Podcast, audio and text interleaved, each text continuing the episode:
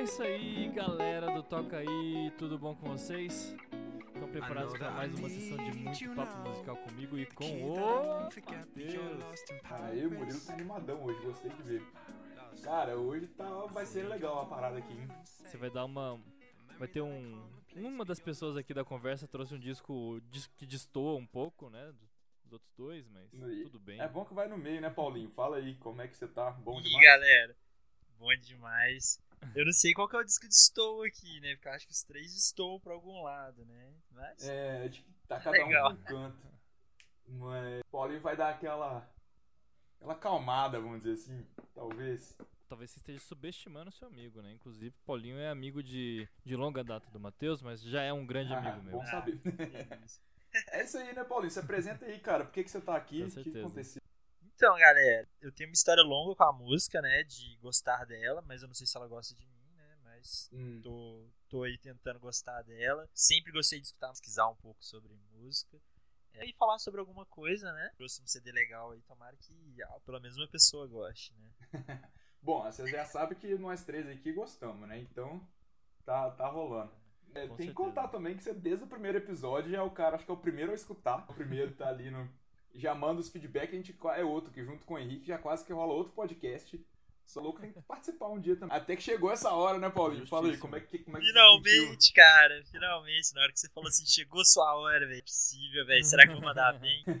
aí eu fiquei um pouco ansioso, me preparei e tamo aí, né, vamos ver o que que rola.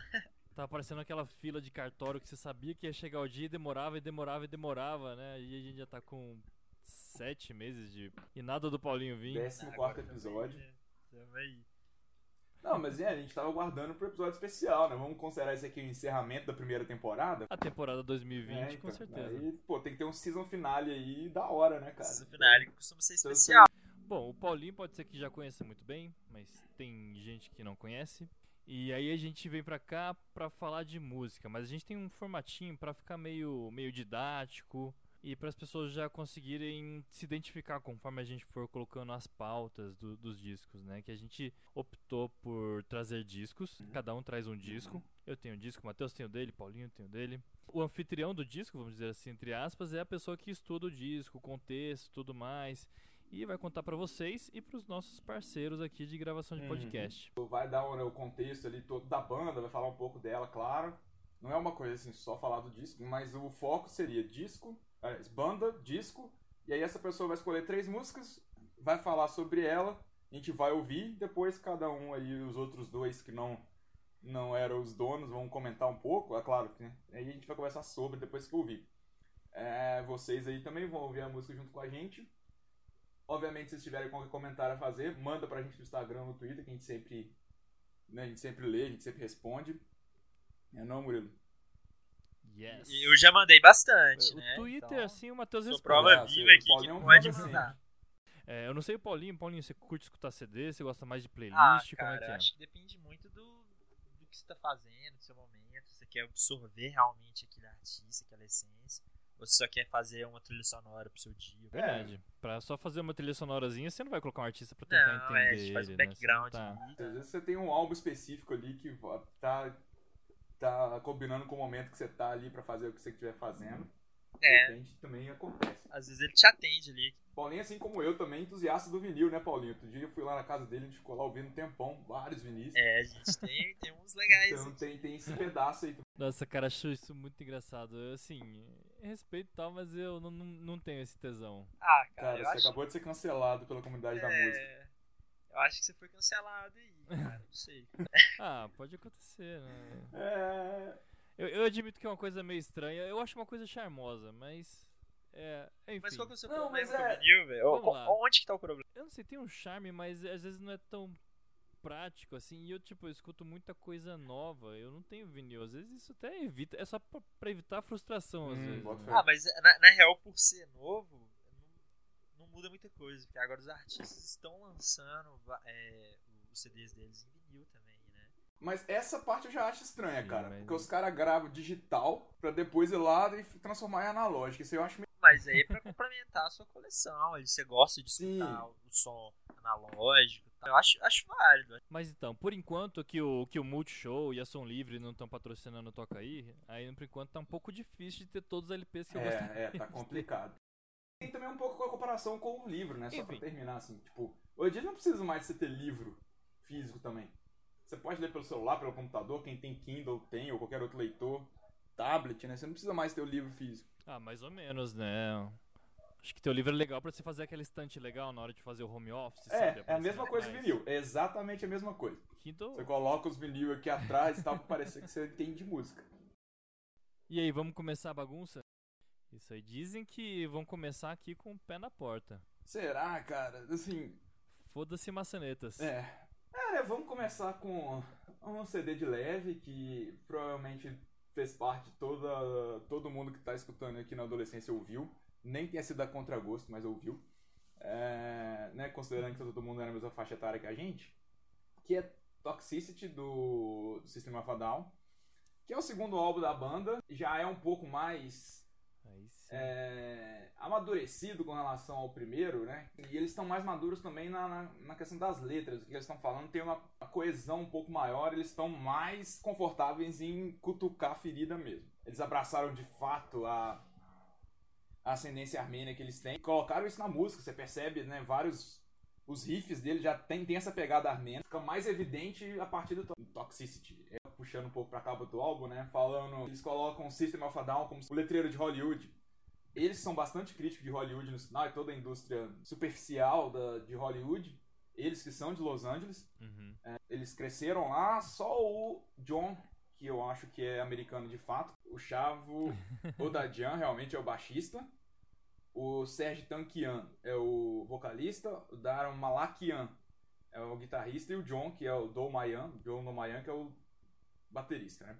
Ele é o único que nasceu O no vocalista parece muito Capitão Gancho, velho. Todas as ilustrações de Capitão Parece. Gancho e Peter Pan da vida, velho. Ele é muito circense, né? Às vezes parece que você tá falando com aquele cara que apresenta o circo. Os dois são muito expressivos, né? Mas o Daron, tem mais, que é o guitarrista, tem mais cara de psicopata. O, o Sérgio, ele tem mais aquela cara de exótica só. Não é, não é tão psicopata assim. Sim, sim, sim. E, e eles gostam de transparecer isso até nos clipes, né? Nossa, é. Darren Malakian, ele tá sempre assim com a cara assim de oh, estou alucinado. É, completamente E é, psicopata. é mesmo. É, Total. você não sei se é muito personagem dele, né? Eu vi agora recentemente umas entrevistas deles. Assim, o semblante dele completamente diferente, sereno, tranquilo. Você vê as entrevistas deles, eles são muito tranquilos. Uhum. É, e, é, são caras que parece assim, que você, deve ser muito legal você trocar uma ideia com eles.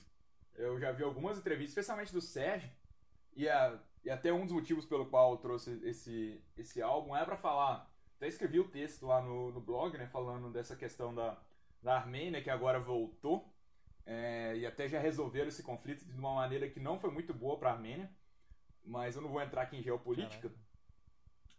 É, política internacional à parte, eles é, a Armênia é um país bastante complicado, mas ele, ela tá meio que exprimida ali entre Turquia, Azerbaijão, tá perto da Rússia, fazia parte da, da União Soviética e tudo. E eles têm essa coisa meio oriental, né? Tanto que você percebe ali. É, e apesar do. Eles são, são ortodoxos, muita gente, cristãos ortodoxos, né? Inclusive todos os membros da banda, acho que eles são mais ateus. Eles sofrem algum preconceito também por. que tem nos Estados Unidos essa islamofobia. E aí chega também no que eu quero falar um pouco do álbum, que ele foi lançado dias antes do, do 11 de setembro, né? Caraca. Foi assim, um contratempo no mínimo, vamos dizer, pra, pra banda. Porque ele já tem essa, essa sonoridade meio, né, do Oriente Médio ali, lembra um pouco.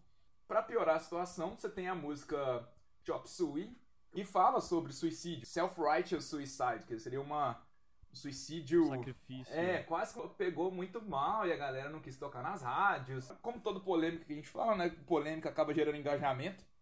Acabou que muita gente correu atrás pra ouvir e tal. E não tava, em momento algum, a banda tava estimulando nenhum tipo de ato de terrorismo, especialmente suicida. E ela não tá também estimulando o suicídio, enfim, mas a gente vai falar depois. É, mas esse era o contexto de 2001, quando esse, esse disco foi lançado. O que eu acho mais legal desse disco é que ele fala de assuntos, é igual o- quando a gente falou de Rage Against the Machine, fala de assuntos que hoje estão muito em pauta, mas eles já falavam isso há 19 anos atrás, cara. E É, eu acredito que às vezes é gente que tá um pouco atrasado, né? Porque isso é uma Pode questão ser. completamente importante em, em algum lugar do mundo e é tão latente É. e às vezes a gente aqui longe a gente não dá tanta importância, então a gente tá escutando músicas que falam disso, a gente tá vendo jornal que fala disso, mas a gente fica, né, beleza. Uhum. E depois quando a gente vai ganhando certa maturidade, que a gente vai vendo assim, nossa, que legal, os caras estão falando disso, o Rage falou É. disso, o System falou disso. É. Talvez seja só, talvez falta de percepção nossa mesmo, de falar assim, não, peraí, tem uma coisa muito errada aqui que eu deveria ligar. É. Não, é, eu até não cobro isso da gente quando a gente ouviu isso, que a gente tava lá na nossa adolescência, entender Não, esses nuances, né? Mas quando eu vi algumas entrevistas e até algum, alguns reviews mais recentes do álbum, muita gente lá nos Estados Unidos mesmo falando, né? Pô, esses caras já estavam falando de algumas coisas que a gente não se ligou tanto. Ou que hoje tá, pelo menos hoje tá muito mais em pauta.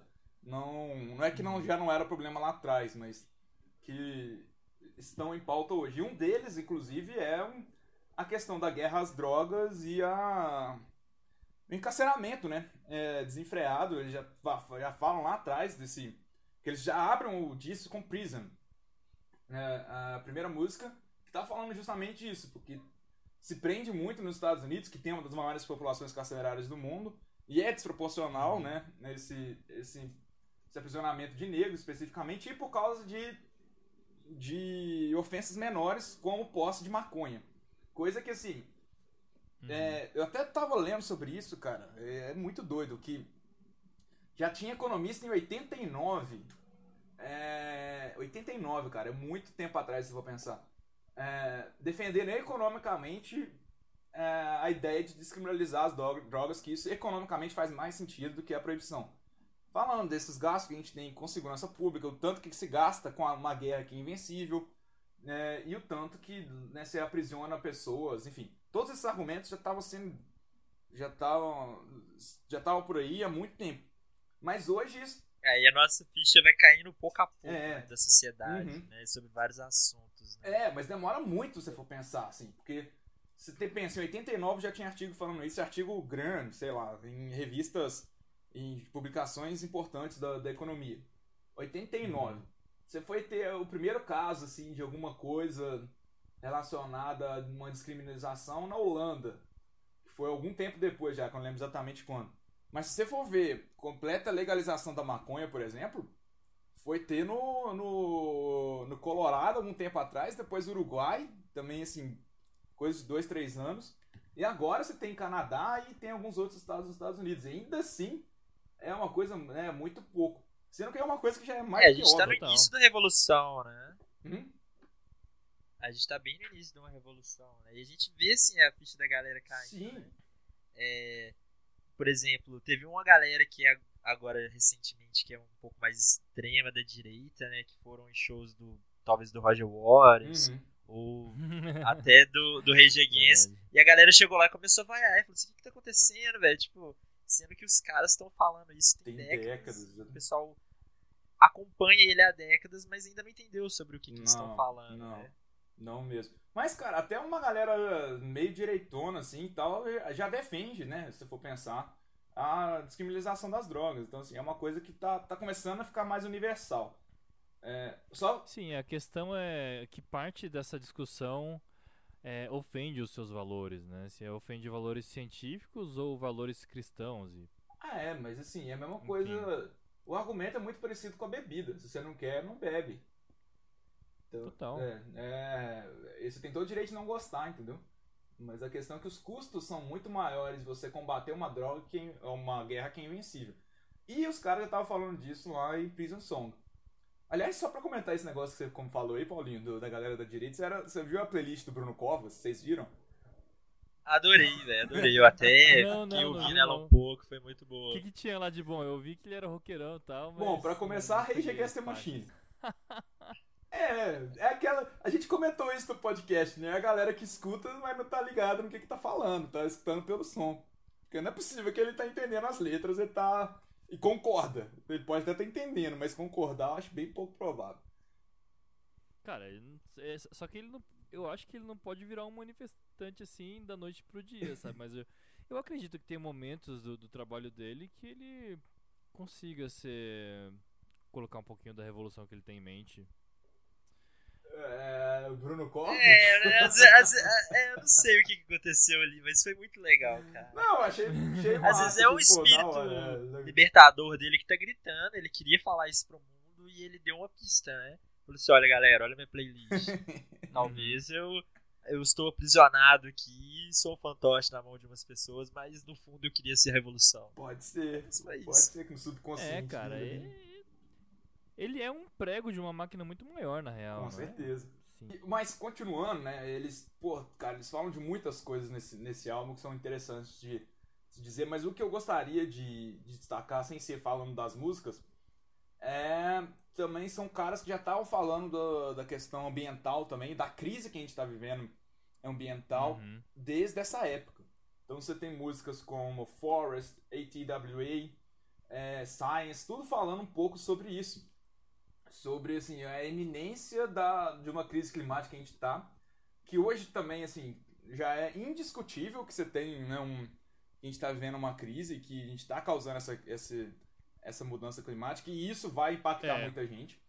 A gente tá vivendo uma crise, só que a gente não tá reagindo a essa crise ainda, né? Isso que é o mais foda. Cara, tem gente, não tem nem tem gente que tá negando isso até hoje. Então, assim, é, eu só tô comentando assim, na, que naquela época a nega- a- o negacionismo era muito maior. Hoje, é praticamente unanimidade. Já era naquela época também, né? Mas hoje está mais em pauta. Mas ainda tem gente negando, falando, não, porque não precisa, e que não sei o quê. E, e ele já tava falando isso também há 19 anos atrás. Então, é, até tem uma parada assim meio louca que ATWA, né, é uma era o lema do Charles Mason. É, Air, Tree, Water and Coração também. só faltou o coração. Mas, cara, era o... é muito doido isso como é que o ser humano é esquisito, né? Mas o Charles Mason tinha isso como como lema dele. Né? Pra quem não conhece, Charles Mason era um psicopata aí que matou muita gente, tinha um culto, enfim. Depois isso não vem ao É, caso. E o Matheus tá fazendo a gente gostar desse cara, é isso. Não, eu só tô falando que tem nuances, né, da- das pessoas aí. Sim.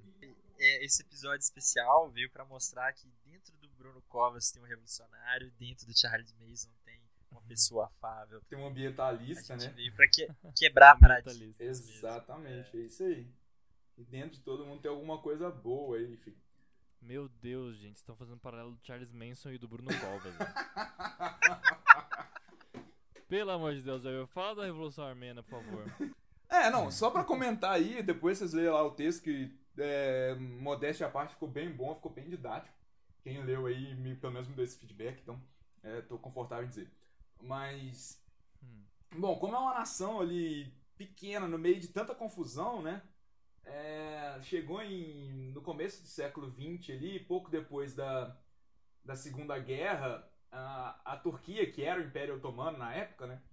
é, que, do qual a Armênia fazia parte, cara, os caras resolveram que ia matar todo mundo ali. E mataram muita gente. E a Turquia até hoje não aceita que isso é um genocídio. Porque o termo genocídio mesmo só foi ser né, usado e, e, e o crime qualificado depois da Segunda Guerra Mundial. Então nessa época não era um crime de genocídio. Era um homicídio em massa, com certeza, mas não era uma disputa geopolítica muito grande. Porque a Turquia não aceitando, os membros da OTAN ficam meio receosos de falar que é, porque você não quer desagradar um parceiro seu. E a Turquia é um membro estratégico ali, porque ela também está bem no meio da confusão toda ali, entre Oriente Médio, Europa, tá perto da Rússia. Então os caras Isso tentam. deve impactar também. É, Isso deve impactar até na relação da Turquia com a, com a União Europeia, né? sim. Bom, a, a, a- isso, a própria Turquia sabe que é, mas eles falam assim: não, vou bater o pé aqui e falar que não é, porque eu não quero pagar de mal. E nem era a Turquia em si, né, se for pensar. Hoje a Turquia herdou, né, o Império Otomano para ela, vamos dizer, porque a capital do Império Otomano era Istambul e tudo mais, Constantinopla, né?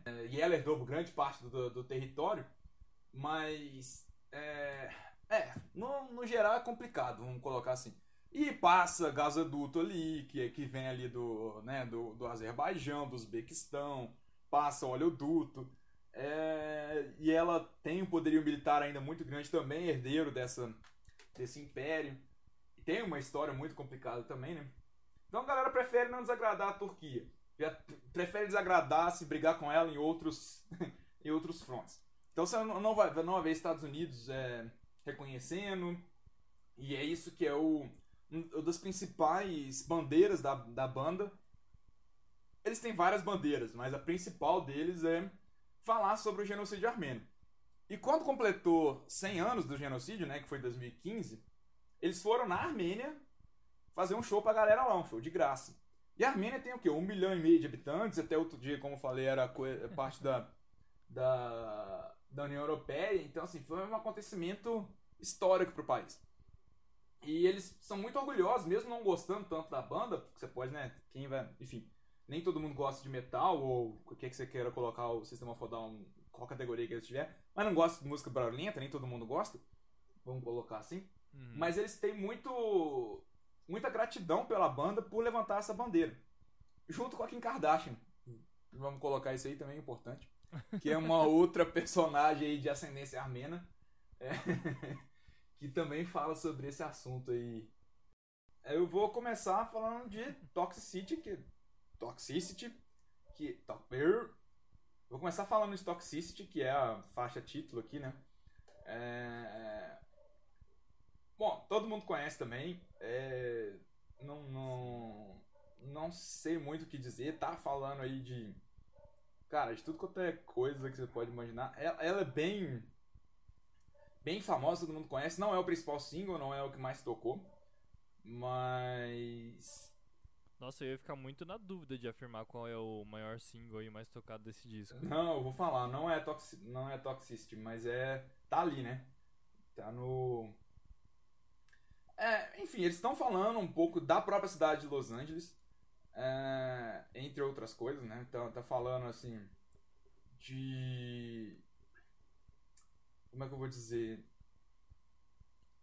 Ah, cara, é. É um comportamento tóxico do, do ser humano em toda aquela Sim, realidade, é. acho que relacionado ao, ao consumo, ao a viver de, de imagem, né? Sim, isso, essa é a, é a, coisa que eu queria dizer. Essa. Viver de imagem é uma parada meio. meio que é a ideia da, da, da letra ali, sabe? É, eles criticam muito isso, assim, é, é, eles têm várias, na verdade, vários, várias alfinetadas em várias coisas, assim, exatamente. Mas acho que talvez a principal né, a principal mensagem seja essa, assim, dessa superficialidade da cidade, especialmente ali de, de Hollywood, enfim, é, de Los Angeles no geral, né? Mas é, fala de tecnologia, fala de carro, especialmente no começo, né, Conversion, Software 7.0, acho que é 7, eu não lembro agora. Mas falando ali da, das atualizações do... 7, 7. É, dos softwares, né? 7.0. É. é. E é legal também que tem, tem, no clipe uma hora que eles estão falando lá Seeds as a pastime activity. Aí tá no clipe, tá todos os quatro membros da banda comendo semente de girassol, assim, tipo, sentado no sofá, sem fazer nada. É... E meio criticando também essa tendências de galera vem de, de umas dietas muito doidas, enfim. É. Os caras vão longe pra, pra criticar. Apesar de, é, essa é um pouco menos focada, mas nas críticas, mas ao mesmo tempo tá falando de um monte de coisa, né? Sim. A própria dieta tá muito relacionada com essa coisa da, da imagem, do cuidado com a imagem, uhum. essa, essa cobrança por estar tá sempre na forma física ideal, igual a capa da revista. Uhum. É, exatamente. Mas. É, aí questiona, né, também. Cara, é, eu acho que fala, fala fala de muita coisa, assim. Fala tipo, se a gente. Gente domina o nosso próprio ambiente, sabe? O nosso, o nosso próprio. O, o nosso ao redor. A gente tá só uhum. que. É isso, né? Também tá um pouco relacionado a essa superficialidade. A gente tá só sobrevivendo, né? Ou a gente tá dominando o que a gente tá fazendo. A gente tá apreciando ao nosso entorno ou a gente tá só passando por ele, sabe? Então tem todas essas é... Todas as questões. Aí fala do caos, né? Aliás, o, o Sistema Fanal tem muito disso que eu acho bem legal. Porque eles vão muito do caos pra serenidade, né? O tempo todo nas letras deles. Esse é um padrão que eles têm. Então você tem. Acho que não só na letra, né? Mas também o Serge Tank, ele, ele mistura muito, né? Ele sussurra, ele Exato. solta um grito gutural, Sim, depois calmo. mel- faz uma voz mais melódica e Isso. vai misturando isso tudo na mesma música. Isso. só transparecendo talvez alguma insanidade. É. Uma bipolaridade, É, né? tem- Tipo, né? Tem quebras de ritmo, mas devo dizer que essas quebras de ritmo e essas variações, cara, na hora da rodinha punk é mais intenso ainda, porque chega na parte É. suave, fica só todo mundo abrindo a rodinha, abrindo a rodinha, tipo, calma galera, vai chegar, calma galera, vai chegar. Mas é, Emerge chega a aquela. hora, velho, tá- todo mundo pula que nem uns loucos. mas é, justamente, eles vão criando uma tensão muito grande, né? Apesar de ser Uhum. repentina essas, essas mudanças, quem conhece a música já sabe o que vai vir, né? Mas ao mesmo tempo eles sabem criar uma tensão muito grande aí que vai, vai aumentando, aumentando e pum, explode. Mas eles fazem isso tanto né, nas letras, na, na melodia, na harmonia. Então você vai ter ali, uma, às vezes coloca uma guitarra acústica ali, guitarra acústica, né? Um, um violão. É, Hum. às vezes coloca um violãozinho e tal, tananã, tranquilo, aí o Sérgio tá ali, né, quase que sussurrando, e aí de repente estoura tudo e, enfim. E essa música não é diferente. Bom, vamos ouvir? Então, Vamos. toca aí Toxicity.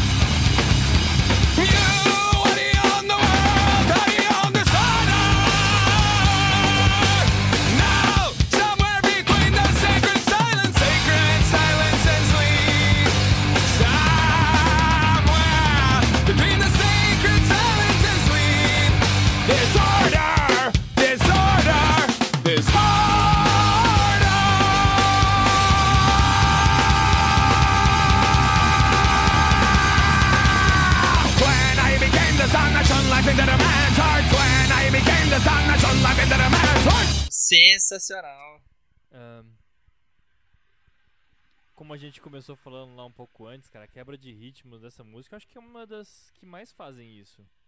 Nossa, difícil de Muito dizer qual que é a mais faz, mas pode ser. É, eles têm um jogo muito bom de E começa, para e olha o ritmo, já não tô mais aqui. É bem legal. sim.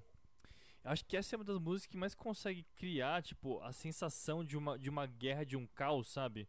Conforme eu tava, tipo, lendo a letra e sentindo a melodia, cara, tava crescendo uma coisa de, de ódio dentro de mim, querendo botar fogo no sofá da sala. Isso tudo? É insano, cara.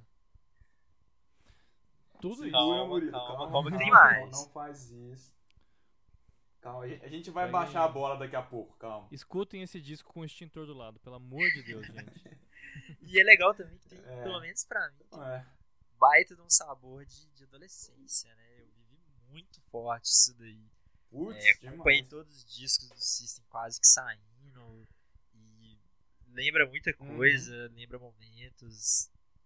Poxa, não tem, não tem como É não, engraçado, não recordar cara. da, da adolescência assim com, com o System.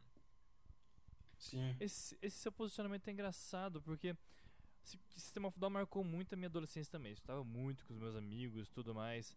Só que eu acho que eu, eu sinto mais maturidade no som deles do que, por exemplo, no Linkin Park. Linkin Park é uma banda que tem muito gosto de adolescência pra mim.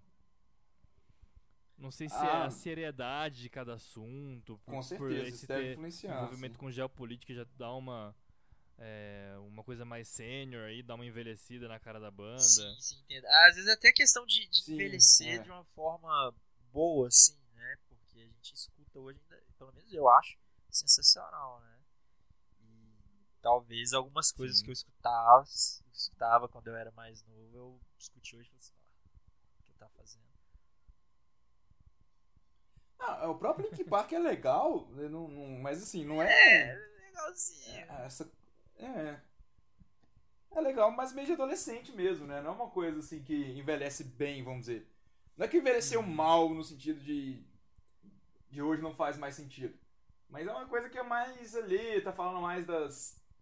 Das dificuldades, né? Da vida e tal, de adolescente, coisa mais sentimental, assim, não, não no sentido sentimental é coisa ruim, mas de mela cueca, mas eu digo assim, de ser uma coisa que, das transformações que É, tá passando e todas as que dificuldades mentais. sentido pra gente naquela época, O- né? E hoje entra naquela pilha que a gente Isso, fala assim, isso. legal, obrigado, mas eu vou botar na Aquela pilha das coisas que toda, fazem né? mais sentido pra mim.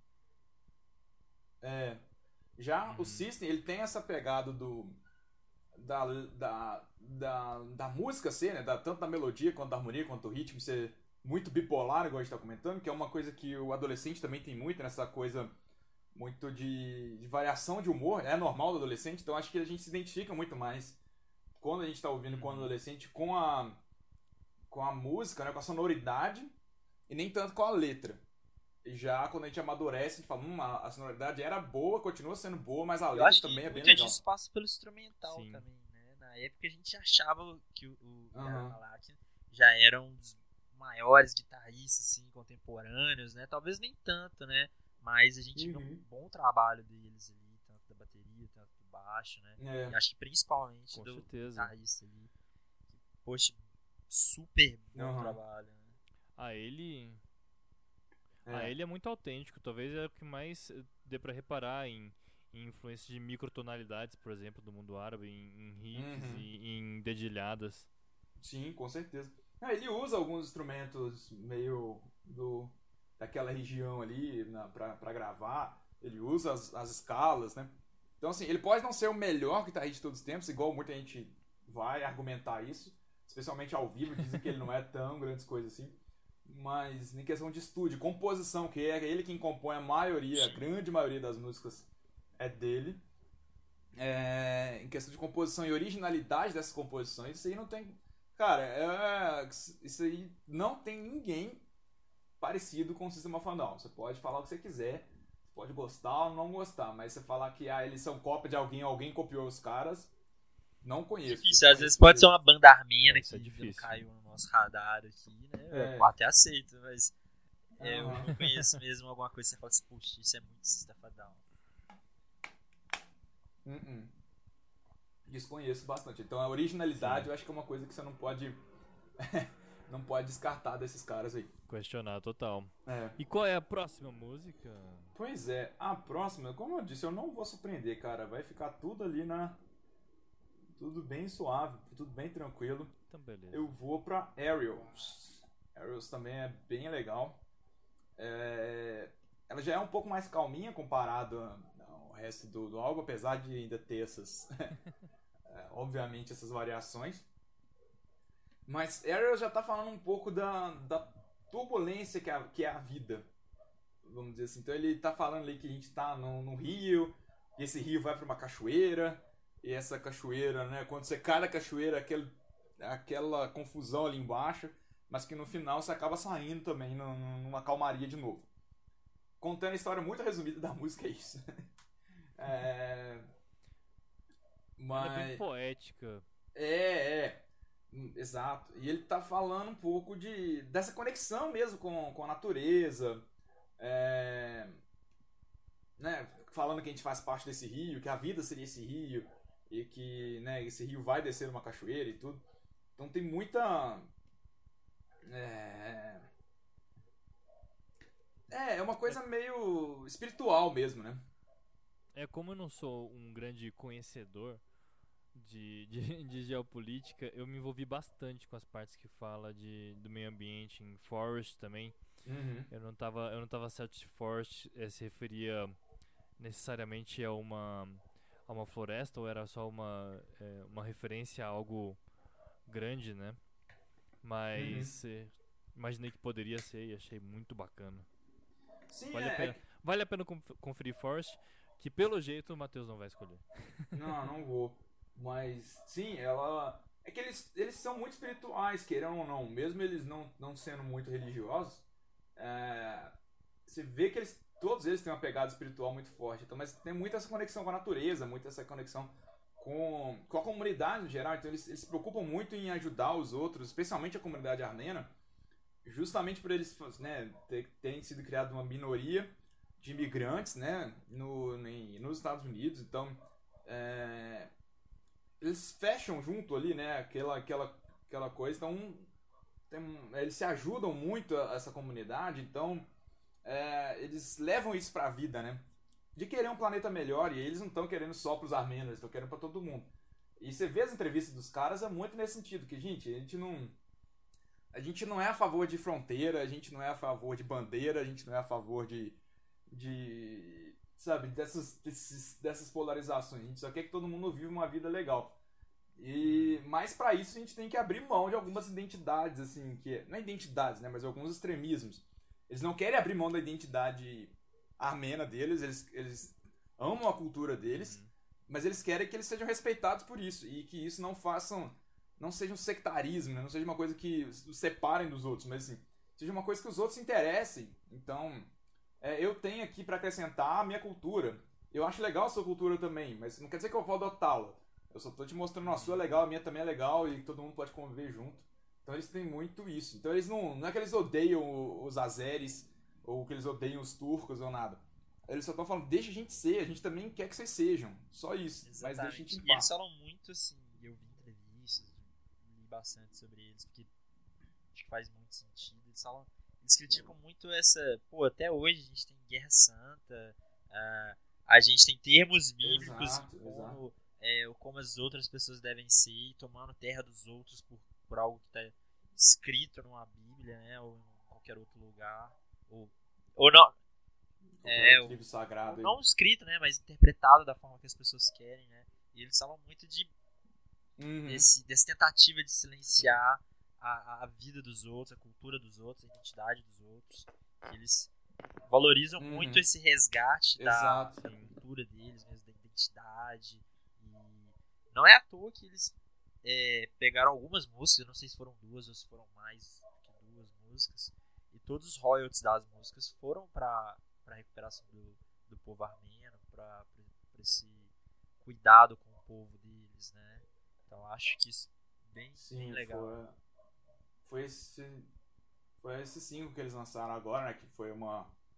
Um primeiro material inédito em anos que eles soltaram. Que foi a composição do. do Malaquian também. É, mas justamente para isso, assim, é, que é, eles, como eles sofreram nisso, né, um país muito pequeno, ali uma minoria mesmo, e que a galera não deixa eles sossegados, cara, deixa, só quer que eles fiquem em paz. E voltando pra música, Ariel está falando disso, a gente, todo mundo faz parte desse rio, tá todo mundo nesse mesmo rio, a gente é um só, a humanidade é uma só. Não é os armenos, os turcos, os azérios, os brasileiros, os é, nada. A gente é, a gente é um o ser o, o ser humano, sabe? E eles estão eles batem muito nessa tecla. E Ariels basicamente está dizendo isso. Cara, e, e acho que só mais uma, mais uma reflexão. O fato Uhum. deles usarem o rio e a cachoeira, nesse contexto, entra, é, entra muito em, em convergência com o livro de Modernidade Líquida, Sociedade Líquida, né? Que o livro não, não fala só de relacionamentos, mas fala também sobre essa questão de nacionalidade, essa questão de colocarmos fronteiras no mundo é, reduz o caráter líquido, orgânico de fluxo de pessoas, né? Essa coisa Uhum. do refugiado e tudo mais. Uhum. Cara, indo Impede por, esse, sociedade orgânica. isso- indo por esse lado, até foi um livro que eu, que eu, que eu te emprestei, né, Paulo? Não sei se você terminou de ler. Mas tem uma. O, o- Só É. cobrança. Não, não, só comentando mesmo, porque se ele tivesse lido, ele ia poder comentar também. Ou, mas pode comentar de todo jeito. É, chama Utopia para Realismo.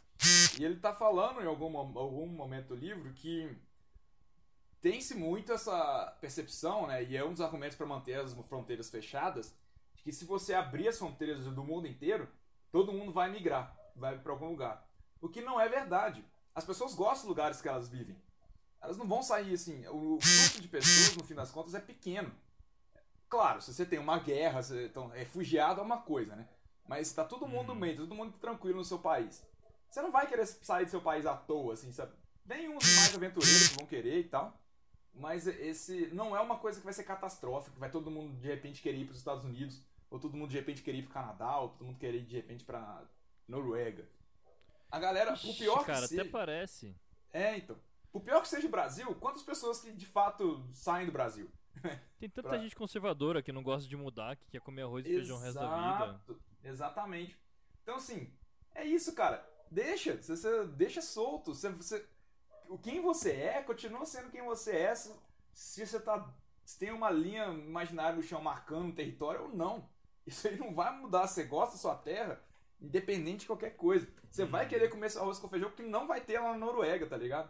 Você vai sentir saudade disso, vai querer Tem muita voltar gente que estoura muito É, nacionalista depois de sair do Brasil, né? Passa a ter orgulho da coxinha, do brigadeiro, Exato. quando tá lá valoriza. fora, né? E às vezes quando a gente tá aqui, a gente. É aí que vê, É. né? Pô, lá era bom Com demais. certeza. Pois é. Então tem isso. E assim, e, mas ao mesmo tempo é importante você, você, você conhecer outras culturas. Então, às vezes, de repente, vale a pena você ir passar um ano em tal lugar e voltar, enfim. Mas você nunca vai abandonar o que você é, que, que a sua herança cultural. Não só Nunca conhecer outra não. cultura, mas levar sua cultura pra outros Exato, também. também, é. Exato. Perfeito. E aí? Enfim, Bora. Vamos ouvir? então, toca aí Aerials.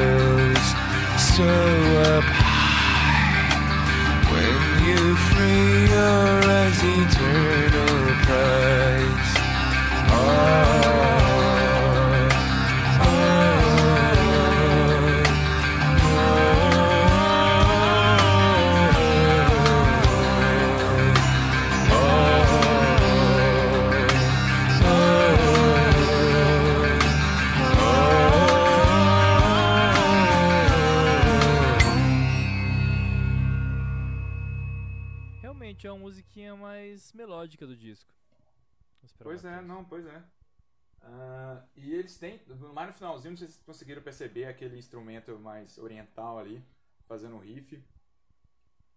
Aquele instrumento meio indiano, né? Uhum. É. Exatamente. E, cara, uma coisa que eu não, não comentei antes, mas assim, o, a harmonia também do vocal dos dois, né? É, como que combina de uma forma também que é única demais, né? De. Sei lá, esse. O, o, Sérgio ele tem mais uma voz um pouco mais grave, vamos dizer assim, mas e mais forte.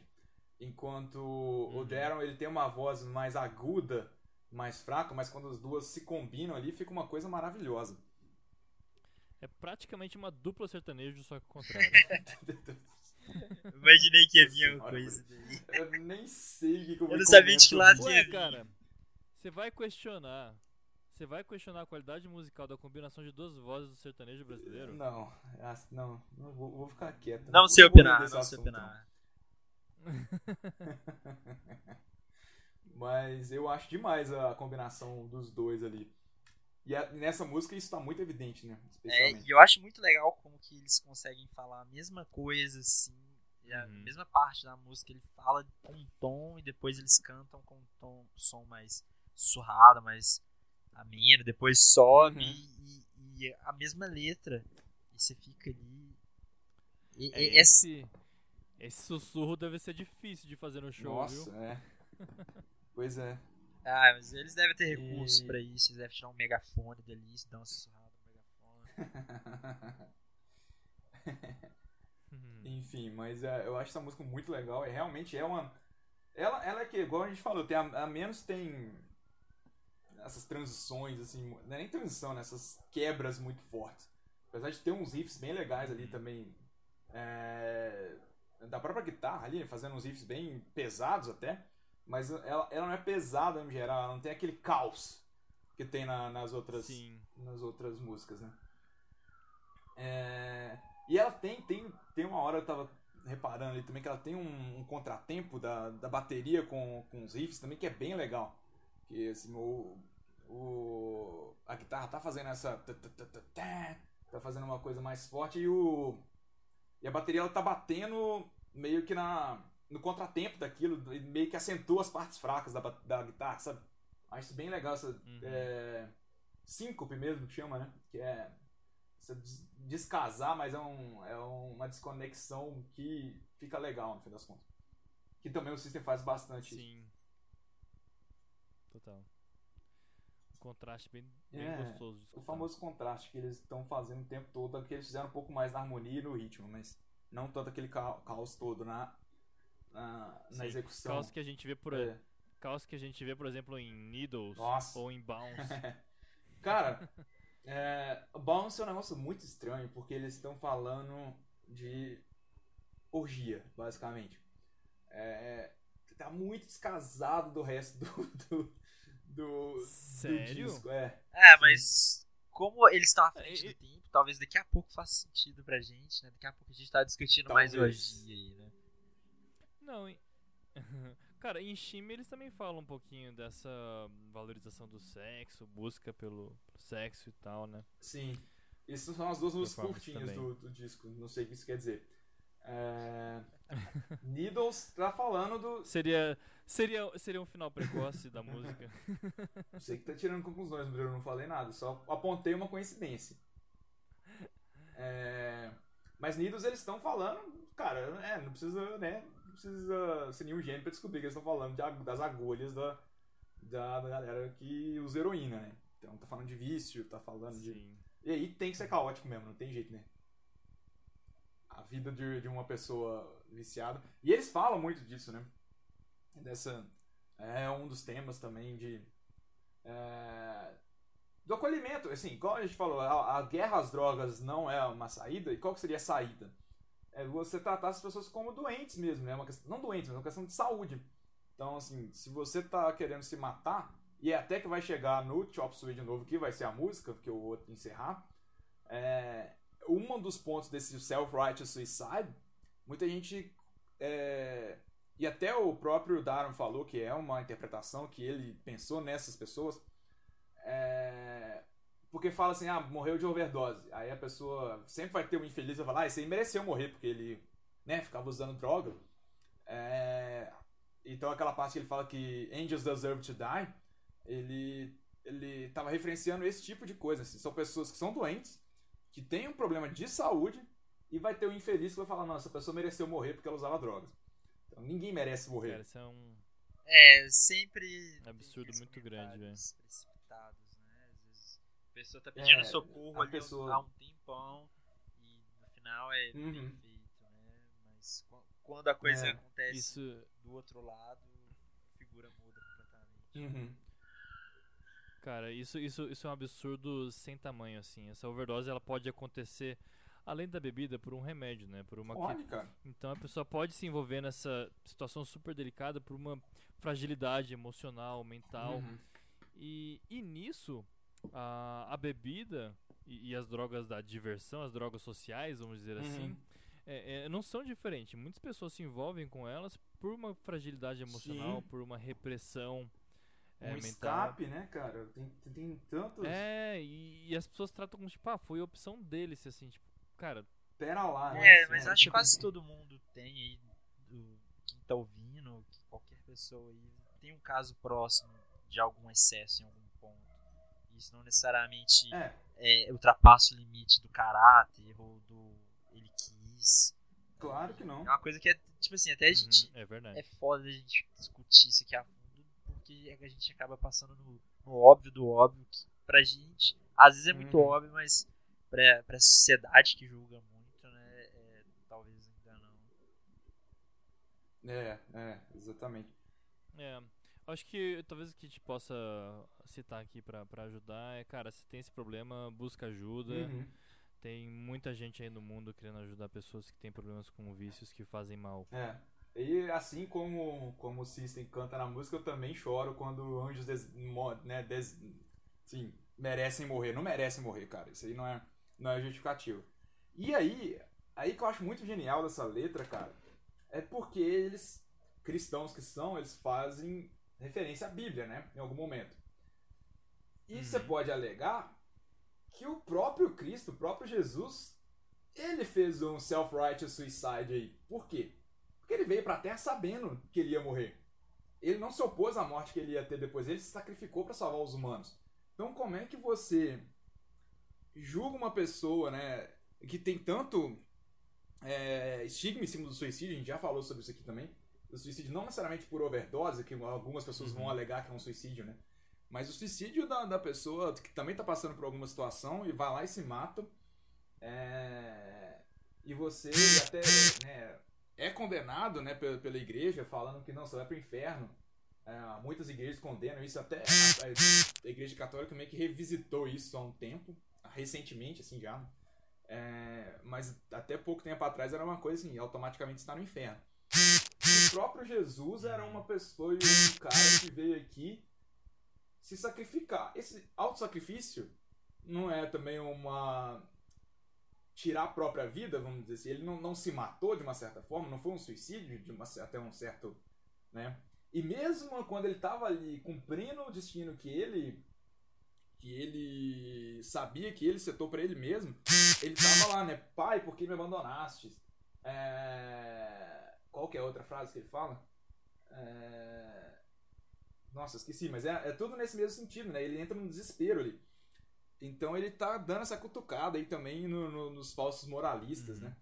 De. Que menospreza a morte dos outros e um sacrifício que essa Sim. pessoa fez ali. Assim, sacrifício no sentido de como que ela tá se sentindo, o que ela passou na vida inteira. sabe? E também critica um pouco dessa valorização do, do sacrifício que muitas religiões cristãs têm, né? Que você tem que se sacrificar aqui para você também depois chegar lá no paraíso e poder usufruir de toda toda a eternidade de prazeres. Mas aqui na Terra não, né? Aqui na Terra você não pode é, ser feliz aqui, né? Você tem que fazer sacrifício aqui. E aí também é um tipo de self-righteous suicide, né? De, é, um, é um sacrifício que você tá se matando ali todo dia, a vida tá passando e você Sim. não tá aproveitando. É, você trabalha, né? O trabalho ele vem muito. tem uma é, etimologia relacionada ao castigo, Sim, né? pois é. Mas se for pensar, o próprio trabalho é isso, né, cara? Você tá sacrificando ali o tempo todo, é um auto-sacrifício pra, pra você poder usufruir das férias depois. Assim, É a labuta, é labuta, se eu não me engano, que é uma palavra que vem de vem de chicote. ah, essa etimologia eu não sei, mas é possível. É, sempre fazendo aquela, aquele resgate da manipulação em massa, que vem desde, sei lá, a origem, né? Que a gente sempre vai ter aquelas pessoas, ó, você tem que fazer isso aqui, Uhum. porque lá na frente você vai saber Uhum, e, e vai, me obedece, né? E eu acho que a gente fecha esse- uhum. quase que um círculo aqui, né? De, de vozes e dedos da sociedade e pressão, né? Dentro do CD, né? Que vai desde a da pressão. é, agora a gente tá falando de suicídio, de drogas, fala de, da Uhum. natureza, do, desma, do desmatamento. Enfim, eu acho que todo CD é muito aquela Uhum. crítica da sociedade em vários pontos, né? E eles consegue fazer uma coletânea disso em cima das músicas do, do CD do Toxicity, né? Sim. Sim, é o que eu tava falando. É- Uhum. É um CD que tá falando de muitas coisas que. É, óbvio, a crítica é uma sociedade. E é uma crítica, cara, que não tem como você fazer uma crítica e não criticar o. E assim, uma crítica isolada, né? Você tá falando do. Pô, se você quer se. se preocupa com o meio ambiente, você não pode. É, é uma incoerência sua você ser superficial e querer consumir além da conta para poder agradar os outros. Ou seja, então você, pra, você tem que se valorizar também para você não ter assim, que descontar essas frustrações com o outro ser humano, vamos dizer assim, com sabe, tem todo é tudo tão conectado que é difícil você separar os problemas assim, né? E, e falar Uhum. individualmente de cada um. Se você for pensar, dá pra fazer igual você falou, Paulinho, um, um círculo, né? chegar de volta no lugar. É muito louco, muito louco. Não é em vão, não é em vão. Não é em vão, definitivamente. não mesmo. É, só uma pequena história aqui, né? É, como eu falei, essa música ia sair. Essa música saiu, né? O CD saiu logo antes do, do 11 de setembro. E ela ia se chamar Suicide. É, não mudaram por causa do 11 de setembro. Mas a galera pensou, ah, acho que talvez não e tal. E aí no, no começo da música, enquanto o, John tá, tá contando, é um, dois, três e tal. O, o Sérgio fala, nós estamos rodando Suicide. Se vocês perceberem, assim, tá bem sussurrando mesmo. Mas eles deixaram ali, a gente ia chamar Suicide, mas a gente resolveu não. Caraca, que massa. É. E acaba que o, o- a letra, né, o, o título dela é meio que uma um trocadilho, um jogo de palavras, que é chop suey. Sui é como se estivesse falando suicide, é uma palavra, tá cortando no meio a palavra. E chop é cortar ao meio. Então é o suicídio cortado ao meio. Só que chop suey também é um prato chinês. A minha mente Entendeu? Sensacional. Essa foi bem isso. Nossa. É, Se É, eu soubesse essa disso é muito doida. né? atrás. 15 anos atrás, né? Caralho. Tipo, Muito boa. é. E chop suey é um prato que, inclusive, eles aparecem comendo no, no clipe também. Eles gostam de fazer esses trocadilhos aí. Outra coisa antes de a gente ouvir, só vou falar pra vocês prestarem atenção no baixo dessa música, que depois eu vou comentar uma parada também que fez na minha cabeça. É, Mas vamos lá, vamos ouvir? Bora. E eu acho que antes de bot- você fazer a Ah. chamada, acho que tem alguém com o WhatsApp ligado que dá pra ouvir o WhatsApp. Então só pra tomar cuidado na gravação. Ah, não foi o Não, meu. Não um foi nem o. WhatsApp, não. Foi o. Foi um outro aplicativo meu aqui que começou a tocar tudo quanto é. Foi o Teams aqui, mas tudo bem. Bora lá. Hum, tá, beleza. Isso aí depois eu corto. Ah, vamos ouvir? Bora. Bora. Toca aí Chop Suey.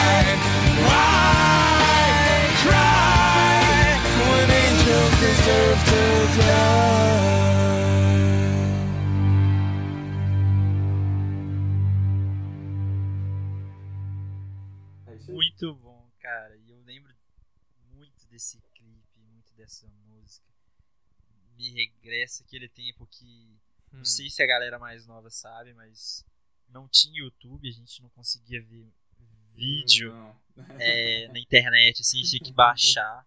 E a internet também não era rápida, a gente passava algumas horas pra ver esse clipe. Botava no Isso, casar, lá em é, de casar, coisa assim. coisa do gênero ali. Emily. e, putz, muito legal isso daí. Lembrar que Demais. parece sim. que tem muito, muito tempo se pensar assim, tecnologia, o que que a gente fazia pra ouvir isso e agora só apertar o botão. De fato, de fato. Mas. Sim. Pode falar, Maria. Você ia falar? Eu ia falar assim que essa música tem uns trechos com bem pouca distorção, né, e agressividade.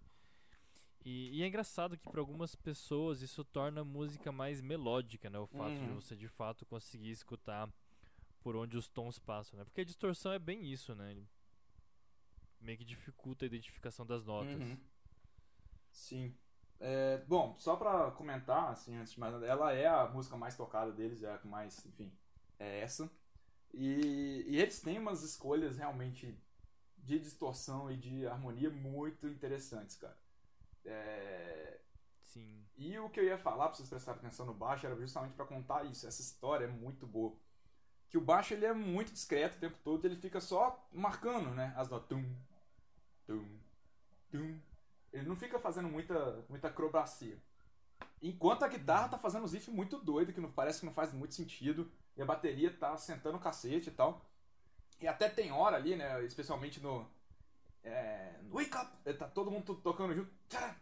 E a bateria tá fazendo isso. e, assim, parece que é uma coisa só. E tem aquela pausa que também que é um, um elemento importante da música. Todo mundo para. E aí tem, mostra essa coesão toda. Mas ele não tá no baixo, ele faz o tempo todo essa mesma coisa, mas ele não tá seguindo a harmonia da guitarra, ele não tá seguindo o riff. Ele não tá meio que concordando com ela.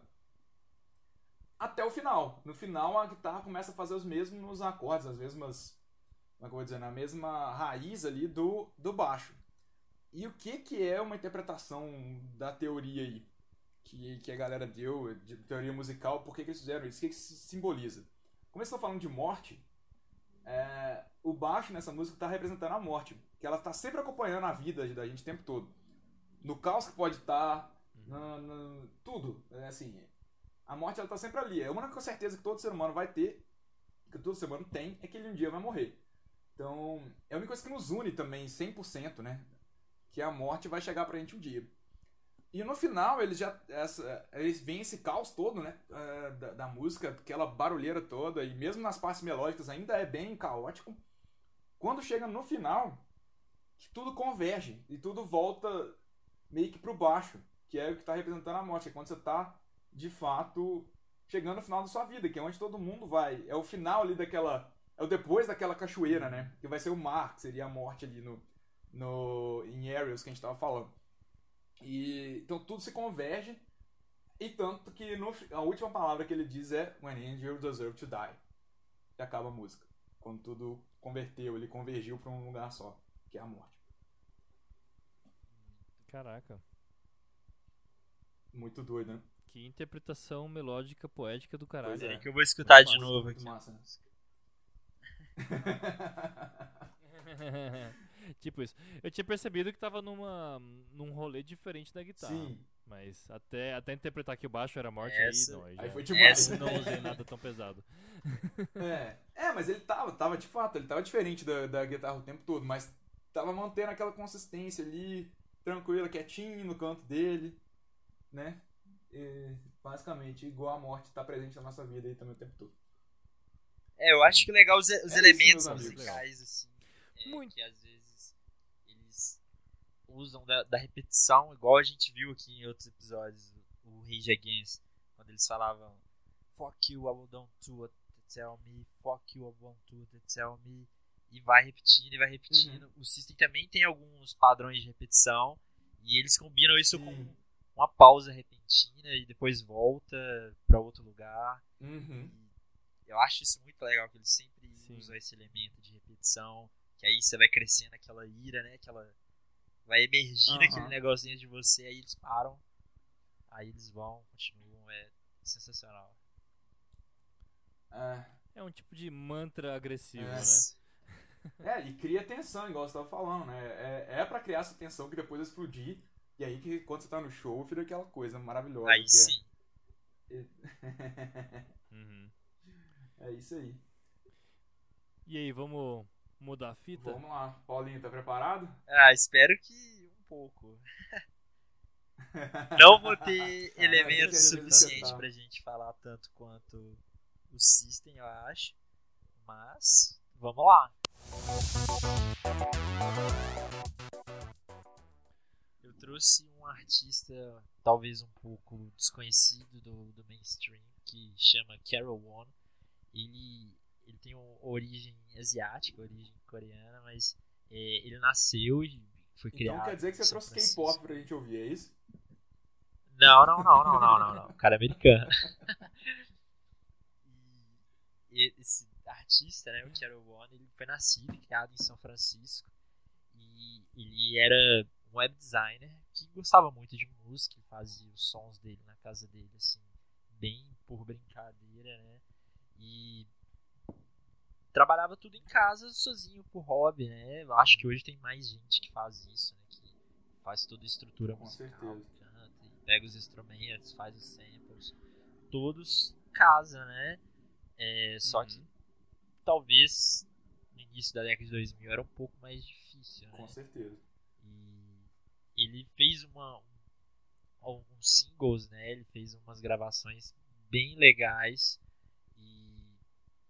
ele pegou 50 discos, né? E, mandou, mandou pro mundo, é, disparou para alguns lugares e por um acaso isso chegou é, na mão de algum japonês que gostou bastante do que ele fez e botou pra tocar é, dentro de alguns ambientes mais undergrounds lá do Japão e por um acaso isso viralizou lá. Que doideira. Foi muito louco, então Total. é, fez muito sucesso, principalmente em Tóquio. E a galera ligou pra ele, né? O cara é um web designer, né? Um- uma pessoa como, como nós aqui, né? Com um emprego normal, né? Que vai, vai lá, não que música não seja normal, né? Hum. Mas aquele Padrãozão, né? que a gente tava comentando. né? Do... Padrãozão. Vou acordar às Isso. 6 horas, tem que bater Uhum. ponto, ter horário de almoço e tal. E e ligaram pra ele e falou assim, cara, queremos 50 mil cópias do seu CD. What? assim, cara, que isso? Caralho, What, 50 velho? mil. E ele fez tudo em casa, velho. Quando você faz em casa, você, tipo assim, não tem um nível de qualidade tão é, bom, né? Ele Era o próprio selo dele, era a própria é, gravadora dele com os equipamentos que ele mesmo tinha que desembolsar para poder é, estabelecer lá, né? Então, ele conseguiu já fazer essas 50 mil cópias, mandou pro Japão e a galera virou, virou um sucesso no underground japonês apesar de ser uma música assim, americana e tal, mas é uma música com muita qualidade. E Bom, conseguiram até, tipo assim, fazer um financiamento pra poder levar ele pra fazer uma turnê é, no Japão. Isso já, já foi uma coisa assim, Cinderela, né? Surreal. Nossa. Total conto de fadas. Quer dizer, além de alguém do outro lado do mundo ter descoberto o cara e ter, tipo, ficado fanático pelo som, pagaram 50 mil cópias do disco e, tipo, como ele não tinha selo, era ele o selo, a grana foi toda pro bolso do cara, cara. Isso deve ter sido um momento incrível, assim. Pois, Pois é, é. imagina você na sua vida aí com um hobby, seja lá qual for, alguém do outro lado do mundo falou assim, então, cara, genial, vou te pagar pra isso. Não, cara, um eu fico pensando assim. Não precisa nem muito longe, vamos supor que você vende brigadeiro. Chega um maluco de do nada, pede Exatamente. 50 mil brigadeiro. Você fica desesperado, velho. Só que o cara. Cara- Agora, o cara pediu 50 mil brigadeiro do outro lado do mundo. Tipo assim, Imagina o desespero Pois desse é. maluco. Mano, minha cunhada me trouxe seu brigadeiro é muito bom, velho. É, vai 50 mil e manda aí no navio. Sei lá o que, que você vai fazer. é uma história assim muito, muito legal. E depois que ele fez essa turnê e tal, ele voltou, já provavelmente é capitalizando alguma coisa além né, do web design. E ele fez um CD, o In the Mills of Soul, que é o CD que eu trouxe hoje pra gente ouvir, justamente por causa dessa história. Muito então, ele massa. fez Maravilhoso. esse CD em 2006. Um CD que pra mim, fantástico, fantástico. E- Peraí, esse foi o CD que foi pro Japão? Não, No foi, foi, então? foi um single antes desse. Foi com Ah, tá. algumas coisas. Provavelmente deveria ter uma música ou outra que entrou no Windows Mill of Soul. Hum. Ah, sim, ele sempre aproveita essas Aí- coisas, né? Não tem. Isso. Aí ele voltou, né? E trabalhando ainda como web design, foi lá, ele em casa mesmo, no próprio selo dele, né? Que assim, própria gravadora pessoal dele. Gravadora, gravadora barra Ele- quarto, né? Ele Hum. foi lá e. Pois é. Então, se você estiver em casa e estiver ouvindo o podcast e notar um pouco de diferença de qualidade entre as outras músicas que é, a gente está levando hoje no episódio e do Windows Mills, é, é por isso mesmo. Tá explicado aqui porque é- foi uma coisa mais artesanal, né? Digamos assim, mais caseira. Não, é, é como você disse, né, cara? Não é como hoje que você tem lá, sei lá, o Phineas, irmão da Billie Eilish lá, que faz tudo no quarto dele, mas ele tem equipamento que não, né? Que 2006 não tava disponível pra você comprar, assim. Talvez nem as gravadoras tivessem 2006, hoje você consegue ter em casa, né? Definitivamente. Hoje em Com dia o pessoal não. fala que tipo, a música atual baseia-se em cima do autotune, Uhum. né? Então, é que você faz todas as modulações de voz, você faz várias coisas que eu nem sei qual que é o potencial exato do autotune. Aí você vai dar Post Malone é só autotune, o cara fez isso dentro de casa, tal. Pô, legal, velho. Bacana, não tiro mérito nenhum, eu acho Exato. Mas lá atrás teve um cara, lá atrás assim, 2006, né? Teve um cara que fez muita coisa também dentro de casa, foi um puta percursor desse Movimento. sonho de. Cinderela de Uhum. Fazer dentro de casa o som do jeito dele, né? Porque não tinha influência, pressão nenhuma pra fazer nada do jeito assim, Uhum. no assado ele fez, né? Uhum. Do jeito que tava ali dentro dele. É. E CD sensacional. E o, o que, que é? O que, que é esse conteúdo? É o que, que a gente chama de jazz hop, que é uma variação do hip hop, que eu acho que é algo que eu queria discutir mais aqui, Nó. é, um- dos elementos assim do- é, da construção da música do, do hip hop ou do rap é, é o sample. Pra quem não sabe o que, que é sample, é, é aquela partezinha da música ou ela inteira, né, que é uma, vamos dizer, uma colagem, né? Muita gente no Brasil chama de colagem de Uhum. uma outra música, um outro, um outro artista, ou o, o que seja, né? Uhum. Então você vai, você vai pegando essas partes e vai misturando, vai fazendo essa É. Só pra, Chegar só lá pra dar o exemplo, a gente falou disso no episódio do, do MC, do Amarelo, e que a o, o mais famoso aí, talvez Sim. recente, seja o sample que ele fez com a música do Belchior. Né? Do Belchior. Soul. Sensacional, Com sensacional. certeza. E a gente pode trazer até alguns exemplos legais Uhum. aqui. É, tem aquele Empire State of Mind do Jay-Z, Hum. né? Aquela, aquela parte do piano. Uhum. super legal, né? Beleza, mas tinha uma música que nada a ver com Empire State of Mind, que, que tinha mais ou menos aquilo ali. Eles pegaram, fizeram uma colagem, modificaram ali um Uhum. pouquinho o tempo e tal, adicionaram uma batida e pronto, tá feito. Tem até um site muito legal, não sei se vocês já ouviram falar, que chama Who Sampled, Já ouvi falar. que é quem, Não. quem sampleou. Então, di- digita aí agora, quem puder, quem tiver, né, coloca aí Who Sampled, que é quem fez o, corte. Então você coloca sua uma música qualquer lá e você vê de onde que ela foi tirada, quantas músicas, quais foram as músicas que, que foram usadas para poder fazer é, essa essa música, né? Então acho que é um elemento do hip hop, é um elemento do Sim. rap de você pegar e, e refazer mesmo algumas músicas e trazer isso daí para é, para sua música. Você recria, você tem esse, essa liberdade para poder recriar Não, o que é muito legal do, fazer algo novo. do hip hop, da origem dos caras, é que eles usavam de fato o disco. Então eles pegavam o vinil, tocavam aquela música e faziam alguma coisa em cima da música que estavam tocando. É muito louco, cara. Eles fazem um negócio muito manual. Hoje em dia, hoje em dia pode usar um streaming, tá, gente? Não, mas o Murilo, não é nem isso que eu tô falando, mas é a questão que hoje você dá literalmente sim, Ctrl C e é Ctrl V no, no arquivo e coloca lá. Na época que, que surgiu o hip hop, não tinha isso também. Então os caras não, não tinham como você dar Ctrl C e Ctrl V no vinil, né? Então eles. Por isso que surgiu o DJ, né? Porque ele ficava. Ele fazia marcação no, no vinil, literalmente, ele fazia, eu colocava uma fita.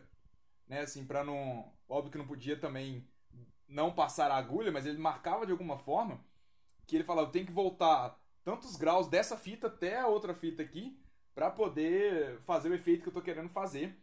E ele, normalmente eles colocavam dois vinis, né? Um tocando, os dois tocando a mesma música, mas ele dava uma voltada ali e deixava o outro tocando. E aí, até chegar numa marcação tal. Então, assim, a galera costuma falar que o DJ não faz. Não tem trabalho nenhum, né? Tem que é DJ de Spotify, DJ de playlist. O DJ original mesmo tinha um trabalho do cacete. E eu, uma coisa que eu não tenho coordenação motora pra fazer, nem imaginar direito como é que se faz. E ele é literalmente um engenheiro Aham. por trás disso, Uhum. né? De, Total. O artista criando, Uhum. né?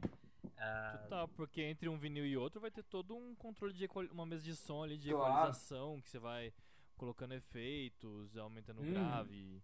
Coreografado, tudo né? Não pode errar. Você tem que criar, você tem que fazer já o que tá no seu script, Uhum. né?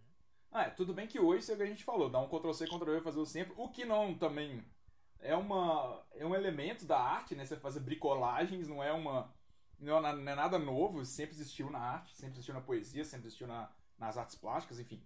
Mas saber reaproveitar também é uma arte, né? Mas estou contando como que o, o DJ também tinha uma técnica ali muito apurada pra fazer o que ele fazia no- nos princípios, né? No princípio do, do hip hop e tal. Uhum. Com certeza, com certeza. E se a gente for olhar é, é, essa construção de música e pegar e de grimpar mesmo, Uhum. né? A gente vê também a capacidade criativa deles. né? Nossa. No Brasil a gente teve alguns percursores, como por exemplo o Racionais. Uhum. O, que, o que fez o, o Racionais de, de pegar é, elementos de fora de pesquisa e fazer aquelas bases que eles fizeram foi algo e, assim tão absurdo quanto o, o impacto que eles tiveram na nossa sociedade, a representatividade que eles deram, eles deram para o povo mesmo brasileiro. Uhum. Sim. Então, assim, foi um trabalho magnífico que a gente tem até que sempre ressaltar, sempre que possível, todos os elementos possíveis. Não, e assim, cara, um grupo que veio da, veio da periferia ter toda essa força e determinação pra fazer essa pesquisa e performance, Uhum. né, cara? Sim, sim. Todo um trabalho Insano. de pesquisa que às vezes as pessoas ficam assim, não, da onde que esse cara tirou esse vinil? Da onde que esse cara tirou esse sample? Uhum. Da onde que pegou isso daí? E por muito, muito tempo as pessoas não sabiam. E algumas provavelmente ainda são secretas. Não Hum. duvido. Aliás, o salve aí pra Uhum, Capão Redondo. Verdade. Terra do. Um salve pra porra redonda. Terra do Racionais aí. Tem certeza que tem gente escutando a gente lá, então. Tomara. E, e assim, acontece muito de algumas coisas viralizarem, virarem moda e outros, vira, outros artigos virarem artigos de luxo. Uhum. Existem algumas tiragens de, de vinis e tal que são extremamente raras. E aconteceu né, um caso aqui no Brasil que, que meio que ficou um pouco famoso, né, de um artista que é, era um músico é, da década de 70, 80, né, chamado Arthur Verocai. Uhum. Essa história é muito legal também, é meio Cinderela, porque Hum. ele tinha, né, um, vinil dele, ele fez um, um disco, que foi um pouco criticado na época, e tal, ele ficou com um pouco de vergonha, e ele tocava, assim, às vezes para algumas bandas maiores, e CD ficou esquecido, foi pra, pra alguns brechós, tal, hoje em dia, até pouco tempo atrás, era, era, era quase que uma vergonha dele, né, quando ele ia tocar pra um outro artista algum, alguma outra pessoa, o pessoal falou assim, ó, mas não vai fazer aquela maluquice que você fez naquele CD lá não, ó, pra você fazer o negócio direito. Né? As ideias. E o que que aconteceu foi que do nada, é, alguns anos atrás, ligaram pra ele e falou assim, olha, tem um tal de Ludacris aqui que pegou o seu vinil e tá querendo colocar na música dele, que é, que é ah, direito autoral e tal, pra colocar lá. E o cara, pô, Luda Chris, não sei, velho. E o CD dele, né, o vinil, o disco, né, virou trend, virou top mesmo, é, um circuito mais underground, um vinil raríssimo, que tem casas aí que venderam já até uma unidade dele por 50 mil reais. Meu senhor. Esse Foi o LP mais Que caro isso? brasileiro já, já, já vendido, catalogado. Cem- 50? Sério, 50 mil e 50 isso mil virou um artigo de luxo, pouca tiragem. É engra... E, e virou um artigo de luxo dentro do rap, dentro do hip hop. Vários artistas estão pegando esses elementos desse CD dele, que foi meio viagem, meio bagunça, e estão colocando. né? Agora, mais recentemente, o School, Caralho. Schoolboy Q, né? Que não sei se vocês conhecem, mas tá super estourado aí. É um do- dos rappers mais famosos aí da nova geração. Lançou um Arthur Veracai. E agora ele tá conseguindo começar a ganhar a primeira fortuna dele com talvez o maior erro da vida dele. Caraca, engraçado, porque, tipo, a, a pouca tiragem que talvez tenha sido consequência ali de um, de um fracasso, vamos dizer assim, na época, hoje em dia é uma coisa que valorizou ainda mais essa demanda, né? Essa procura pelo trabalho do cara. Com certeza, com certeza. E você vai ouvir, talvez você não acha tanta graça, mas quem tem aquele ouvido atento de poder falar assim, nossa, vou pegar essa parte aqui, vou colar, vou fazer uma música em cima dela, assim, assado. E virou uma, uma nova febre aí do, do hip hop. O Arthur. É, às vezes justamente isso, né? Às vezes saber reaproveitar um trecho qualquer que você fala, nossa, aqui se eu fizer tal coisa aqui em cima vai ficar muito da hora. E realmente fica, né? Então, é, talvez é, o Arthur Verocai sozinho talvez não seja tão legal assim pra gente. Não seja tão harmônico, não seja tão agradável aos ouvidos, mas você construir em cima, né? Tem muito disso na, na- Cara, a vida toda é isso, né? A gente não constrói nada do zero, então é muita representação disso, né? Você, você parte em cima do trabalho do outro pra melhorar, fazer uma coisa ainda melhor. É, e você pega um, um esboço que tinha ali, você contorciona ele e faz uma coisa completamente nova. Isso não deixa de ser uma criação. Não, deixa de ser Não, não deixa. Você só, né? Exatamente, só uma influência. É, tá na hora de a gente começar a valorizar a reciclagem. Exatamente, Uhum. exatamente. Não a preços exorbitantes, né? Mas vamos reciclar. É isso aí. Isso aí. E o Carol One, ele justamente pega essas colagens, pega essas, esses samples, né? Mas ele foca muito na parte mais, mais do jazz. Então você vai ver é bem rebuscado mesmo a, a trilha sonora ali por trás do rap Uhum. dele, por trás da voz dele. E, e pra mim é bem legal de ouvir. Tem momentos que faz total sentido colocar um Carol One pra ouvir e dar aquela relaxada. Cara, e é, e é muito bom. E assim, sem, sem esquecer que o jazz também é uma coisa que veio da, da comunidade negra nos Estados Unidos, né? Junto com o hip hop. Então, é que a gente já, já falou aqui um milhão de vezes, já escrevemos, já fizemos um post.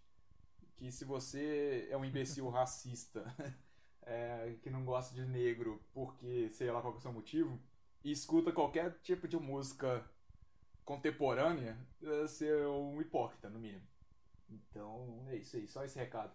Cara, não, não tem como, não tem como fugir da Não, cultura. não tem. Não tem como, Você não tem como desculpa, fugir. Você pode tentar, É. mas você não vai conseguir, É. cara. Você tá, Eu você tá preso na eu- sociedade que foi moldada em cima dessa É. cultura. Não, total, pop, rock, jazz, tudo mais. Eu, eu Feijoada. ligação do sertanejo com, com a cultura negra. É, eu nunca eu- pesquisei também, mas é capaz de ter, viu, Murilo? É. Não, não duvido. Ahn, até porque o- esse, o gênero sertanejo foi se ahn, vinculando, foi combinando, né, se misturando com outros gêneros, e aí é, É, é é. inevitável, cara. A partir do momento que misturou, já era, né? Então, Aqui no Brasil É. mesmo já, é, já tem muito sertanejo que mistura com brega, por exemplo, aí já é, acabou. pois é, por exemplo. Ah, aí é complicado. Aí a gente começa a caminhar por água- águas turvas. né? Não consigo opinar. Realmente. Vamos falar de Carol One. Ah, então vamos escutar a primeira? Bora lá, o que, que você vai falar pra gente aí? Então, a primeira que a gente vai ouvir deles que eu anotei aqui. Bom, enquanto você vê, cara, eu posso dizer que Carol One ele traz uma uma vibe tão boa assim do que a gente tava falando há pouco tempo atrás, aquele de você escuta quando você tá Uhum. bem, sabe? É, eu acho que encaixaria muito bem, por exemplo, num, num esquenta pra mim. Se quer Ah. ficar animado pra ir pra outro rolê, eu acho bem da hora. Por mais que seja meio blazer demais, porque tem essa pegada do jazz, né? Mas não é, não é que, é que assim, né? É que a galera pensa em jazz e pensa numa coisa sofisticada.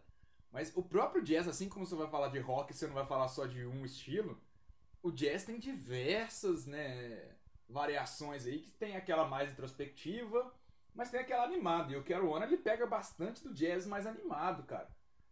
Então, é, a gente vai Sim. ouvir. É, eu acho que a gente tem que usar a cultura mais como algo pra. não pra segregar, né? Eu acho que da mesma forma que a gente tava falando Cara. mais cedo de algo que era é, da nossa adolescência, e que a gente segregava algum tipo de música ou estilo e ficava preso no Uhum. A gente tem que usar isso pra poder não segregar, né? Pelo contrário, Exato. né?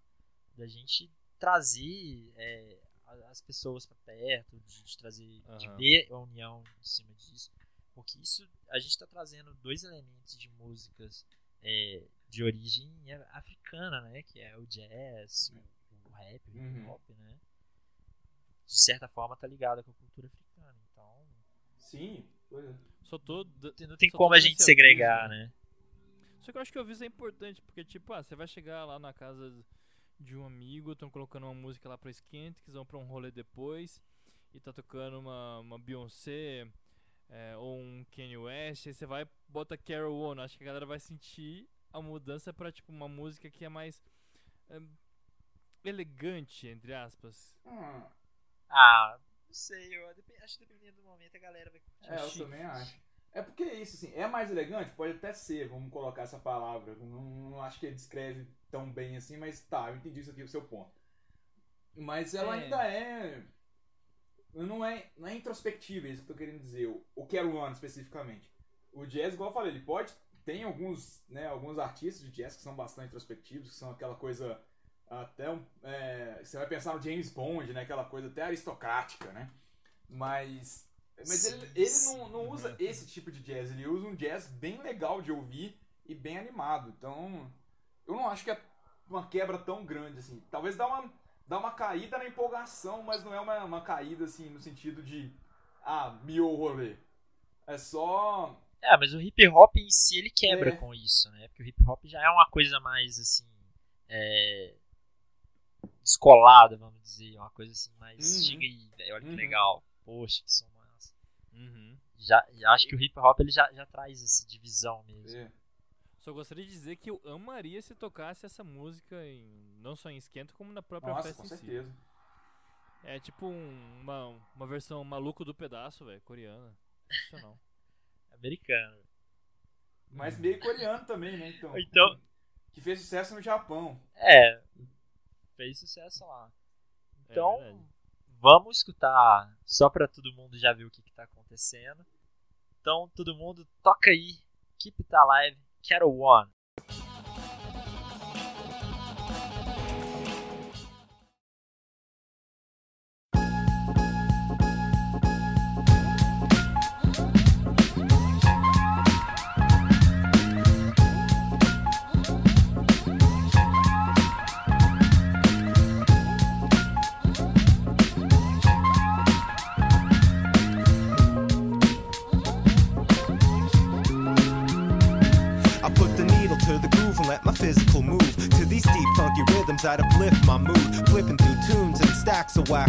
Quality. Addicted to vinyl, and my only cure is poverty. Getting fingers dusty in a number of states. It's a thrill to kill, a hunt for chase. Catch me digging in crates for fatter breaks at Pangea. Making beats for streets, creating a buzz like sangria. Searching groove merchants and virgin soul for soul.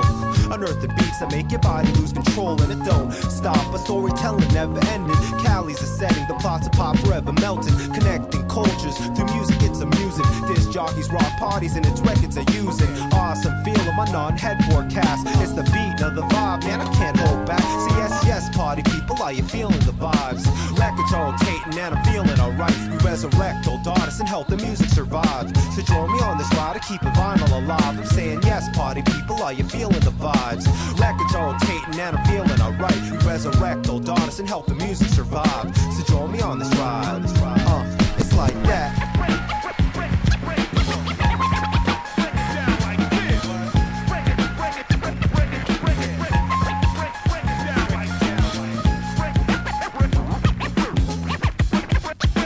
Uh, and now it's Friday. I just got paid. I'm off the vinyl shops cause hunger can wait. And I'll explore stores mining for that diamond in the rough. Without music, I'm handicapped and bottles my crutch, lifting me up, inverting my frown when I'm down. Mentally, I hear its melodies, but yet to be found. So I lounge until that day we're bound by destiny.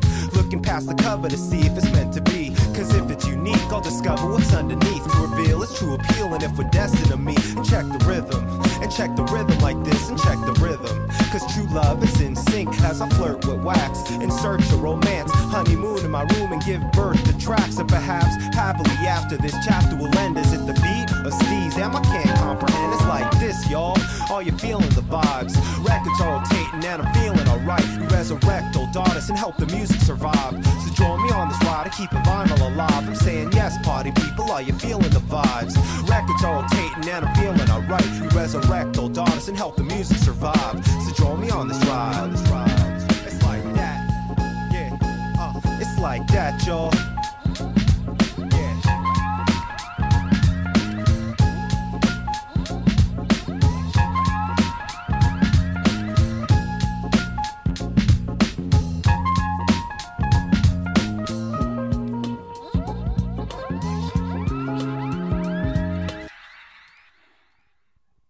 Senti essa indireta, hein, Paulinho? Keep the vinyl alive, Murilo. é, você viu que foi diretaça, né? Na verdade, não foi nem indireta. Pois é, logo a primeira que que música, achou, cara. Murilo? Ah, maravilhoso, cara. É, Eu, eu sou muito fã desse tipo de trabalho. É, tanto do do rap, né, que tem essa good vibe, quanto do jazz, que tem essa pegada mais mais humilde, né? O, o Jamie Cullum fala muito desse desse tipo de jazz que não é só pra ser elitizado, mas pra ser também disseminado como música moderna e jovem. E eu acho que o Carol One é muito disso. Nossa, junto com o rap, muito, claro. muito mesmo. É bem, é, sintetizou demais isso aí que você falou agora. Sintetizou ele demais. É, eu acho que a gente tem que usar a cultura não mais pra separar as pessoas, pra ser, poxa, isso aqui é meu mundo, isso aqui se você não sabe, deixa eu cur-". Não, acho que a gente tem que usar qualquer tipo de elemento pra não segregar. Eu acho que já passou da hora da gente olhar em qualquer âmbito da nossa vida, né, âmbito político e parar com isso de, de separar grupos, separar fronteiras, terrenos, né? E eu acho que, que é- Sim, é- o essa próprio- diversificação, né? A gente tem que usar isso pro nosso, nosso bem, né? Não elitizar. Com certeza. Uhum. É, o próprio Carol One, ele é o símbolo disso, né? Um- é um descendente de, de coreano que canta hip hop. Pois é, se for pensar, né? é, teoricamente não tem nenhuma relação Sim. aí. Às vezes a gente pensa que só é, os negros fazem rap. É, foi de origem deles, claro, mas qualquer pessoa pode fazer Pois rap, é. gente. Não, é- tem, tem al- alguns filmes, né? Alguns, alguns seriados que pincelam isso daí, né? Tem até aquele famoso é, Homens Brancos também enterram, né? Que, que mostra que homens brancos também podem jogar basquete, não é uma coisa exclusiva, né? É um clássico. Uhum. Ah, é, é claro, Sim, você nunca. total. Acho que uma questão é você não. Não tentar pagar, né? Tipo assim. É. Ok que você pode fazer, você pode pegar essas influências, você pode achar legal, mas nunca tenta apropriar e falar que isso aqui é meu e não, não reconhecer que se você bebeu na fonte, né? De uma cultura que talvez não seja a sua, mas que você respeita. Eu acho que isso é importante frisar, porque. é, depois vão falar que a gente está incentivando aí a apropriação cultural, sei lá o que, enfim. Mas. Ah, eu acho que pelo contrário, né? A gente tá aqui falando. Não, total. Pra celebrar, né? A gente tá citando, a gente tá Aham. falando. É, eu acho que eu nem tenho Não, não, muita bagagem pra falar de, de apropriação cultural. Que eu nem consigo discutir esse tema, porque eu não sei, eu acho que eu não tenho tanta bagagem. É, não, claro. Sim, eu acho que a gente pode trazer essa questão histórica também pro que o Carry On fala de manter isso vivo, sabe? Manter vivo essa, essa história. Tipo, eu acho que ele, ele faz rap, mas ele sabe da, da importância é, da cultura negra pra, pra arte dele, por exemplo. E, e, às vezes, e às vezes pode ser óbvio pra gente, mas, por exemplo, muita gente acha que o rock and roll veio do, do Elvis Presley Não, e sim. Beatles. Não, pois é. Não, aí, é, mas é justamente falando, assim, essa ressalva que eu tô fazendo é justamente porque o rock é o maior exemplo de apropriação cultural que você pode ter, né? Muita gente acha que é coisa de branco, sendo que nunca foi. Sim. É, mas, tanto que tem, né, esse que a gente tava falando aí, tem racista que usa, tem- tem neonazi que, te- que usa o rock como né, manifestação cultural aí. Enfim, é uma idiotice, mas o tamanho foi essa apropriação que os brancos fizeram, né? Especialmente os racistas. Quem, quem é fã de rock mesmo e conhece a história, sabe? Então respeita toda essa. é, Little Richard, Chuck Berry. É, é, Duke enfim. Ellington. Você vai. Conhece a história, você sabe que é uma música negra. Mas. É. De raiz bem forte, né? Não é? Muito forte. Não adianta você querer negar isso, não, cara. E que, que isso não aconteça. Meu, meu ponto é que isso não aconteça com o hip hop. Porque por mais que você tenha.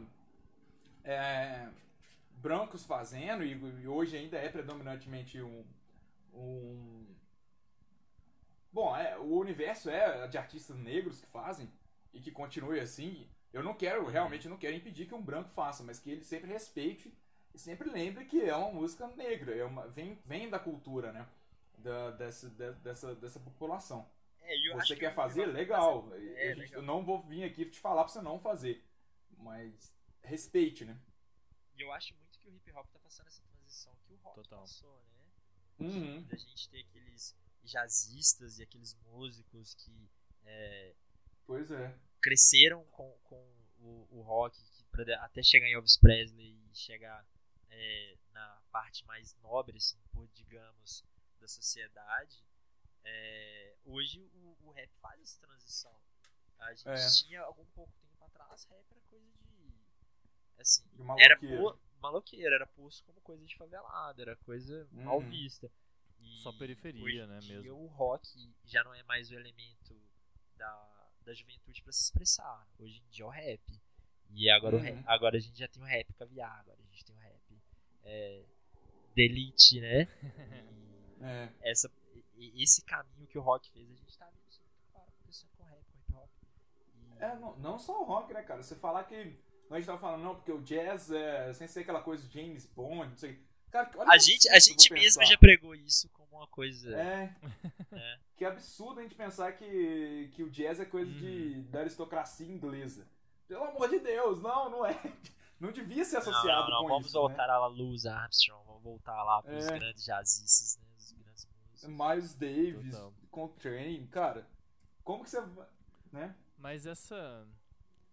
Mas eu não tenho receio tipo, de ter uma apropriação cultural a ponto de, de apagar, por exemplo. Eu acho que a, a, a comunidade negra e a periferia, que são dois grupos que têm uma, uma interseção Uhum. muito forte em raiz também, né? É, eles sempre vão inventar um jeito de chegar com outro gênero inovador e sobrepor isso, assim como foi com o samba, é, assim como é com o hip hop, como foi com o Sim. funk, como tá sendo com o Não, mas trap. A questão é justamente essa. assim. Os caras vão lá, inventam, aí vai lá, depois que vira, né? Uma, uma Cai no gosto, massa, né? É. Tira, tira, tira eles da jogada. Esse, esse é o problema. Tira a É você- identidade, realmente. Né? É, é você fazer isso com jazz, igual foi feito com jazz, igual foi feito com rock. O próprio samba, cara. Samba depois acabou, quando você vira a bossa nova, que mistura jazz com, com samba, que são duas coisas negras. Mas quem são os nomes da bossa nova no Brasil? Sim, com Os malucos de Copacabana, do Leblon, Oh, tá ligado? Cabeça não- não, branca. Não, tá ligado? Se for pensar, não, não tô falando aqui que eles não, não têm méritos e que eles não são bons. De forma alguma, Mas- de forma alguma. É, mas a questão é que você, a associação que você faz imediatamente não é a, a favela e não é o, a New Orleans lá, que é uma cidade predominantemente negra. Salvador, talvez, do, dos Estados Unidos. Uhum. E talvez a É uma- simplificação mais clara disso possível foi a gente agora, há poucos minutos É. atrás. Eu acho Exato. que, com certeza. Uhum. Isso demonstra a, a, a visão que a gente Total. tem sobre a música e a cultura? Que às vezes a gente desapropria mesmo. É.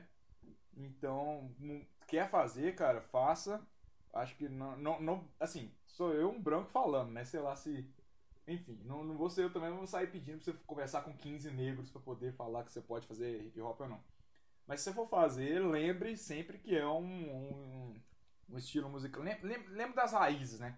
Respeite as raízes.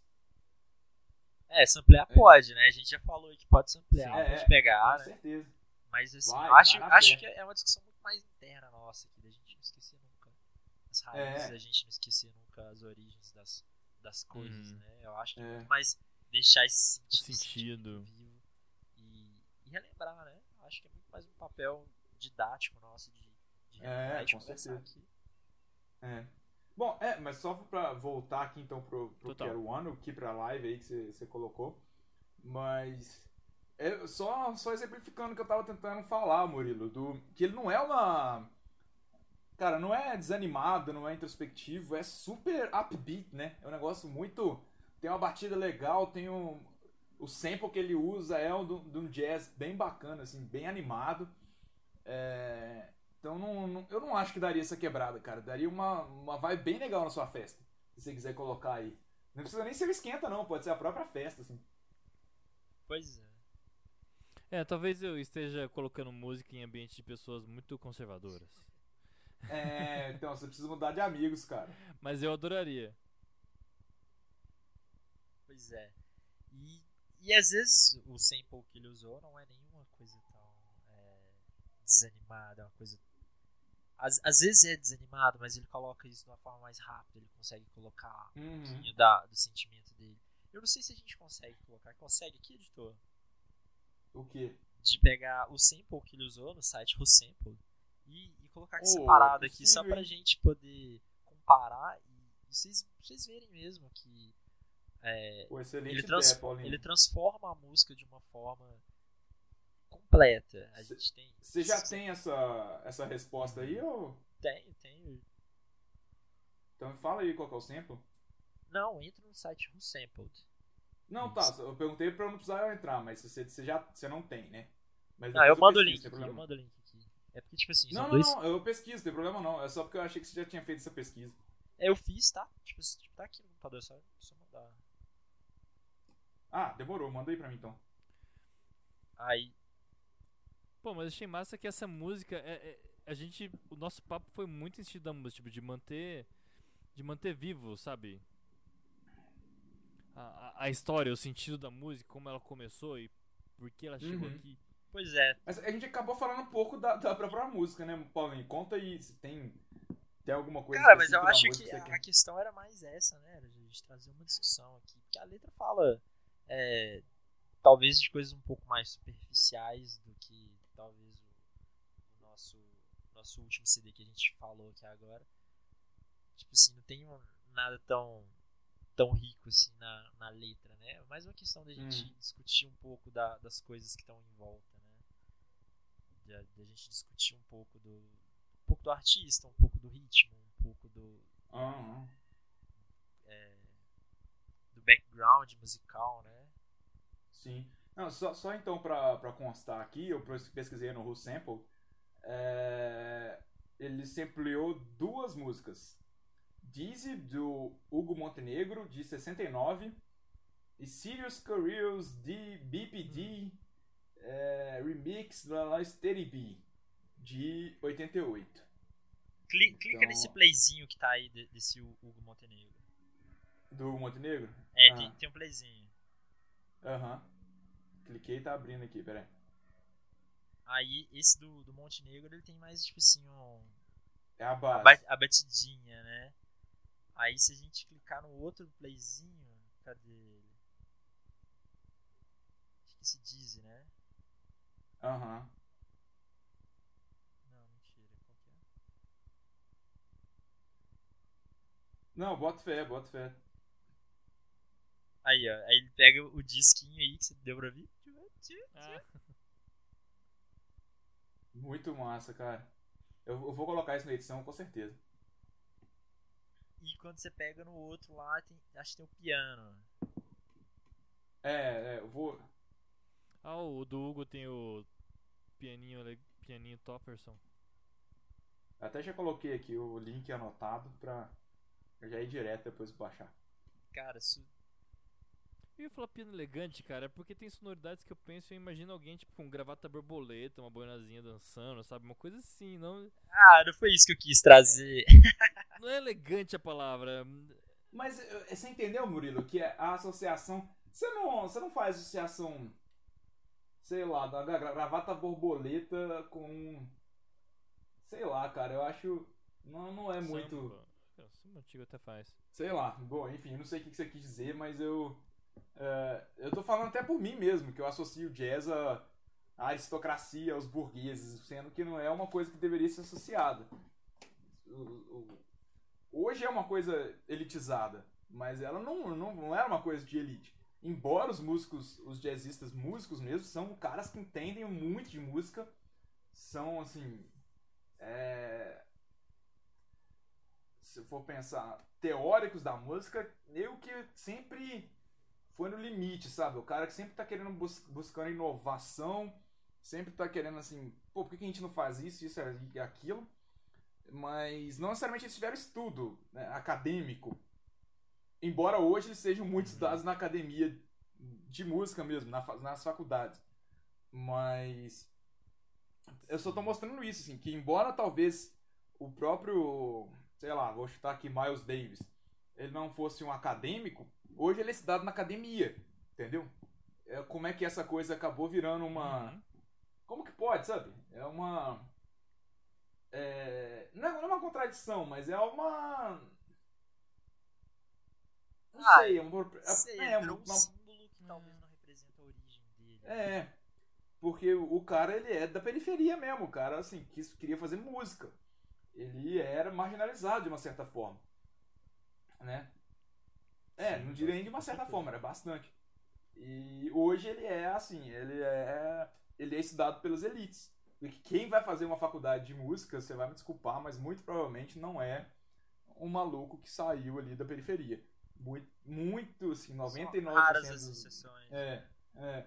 99% dos alunos acadêmicos de música são nego que. Sabe, você entendeu? É, um- é uma galera que tem um background muito elitizado. 90% aí, assim. Claro, há exceções, sempre há exceções nesses casos, mas. Que bom que existem exceções, mas elas não deixam Uhum. de ser exceções, né? Uhum. É, Exato. total. Não, saquei, eu tô só Não, mas eu não tô te criticando, aqui. cara. Eu tô criticando é muito mais o.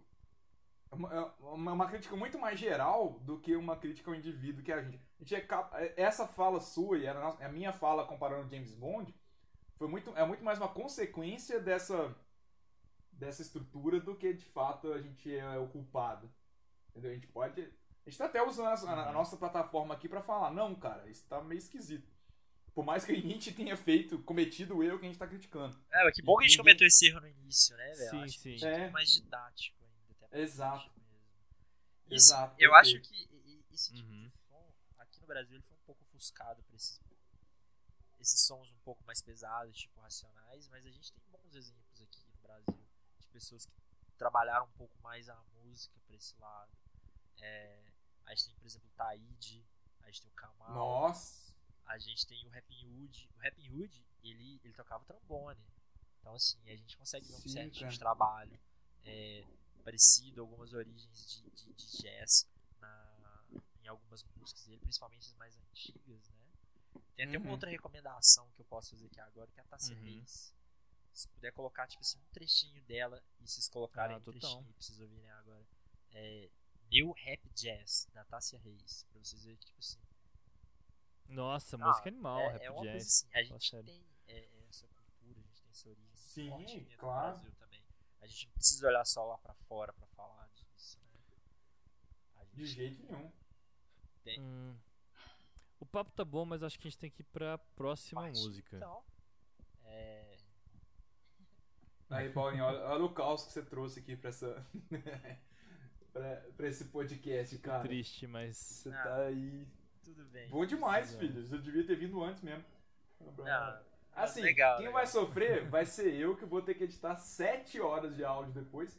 Mas tudo bem, né? Vamos lá, vamos que vamos. Ah, dá play. Então, toca aí. Give Thanks. Carol One.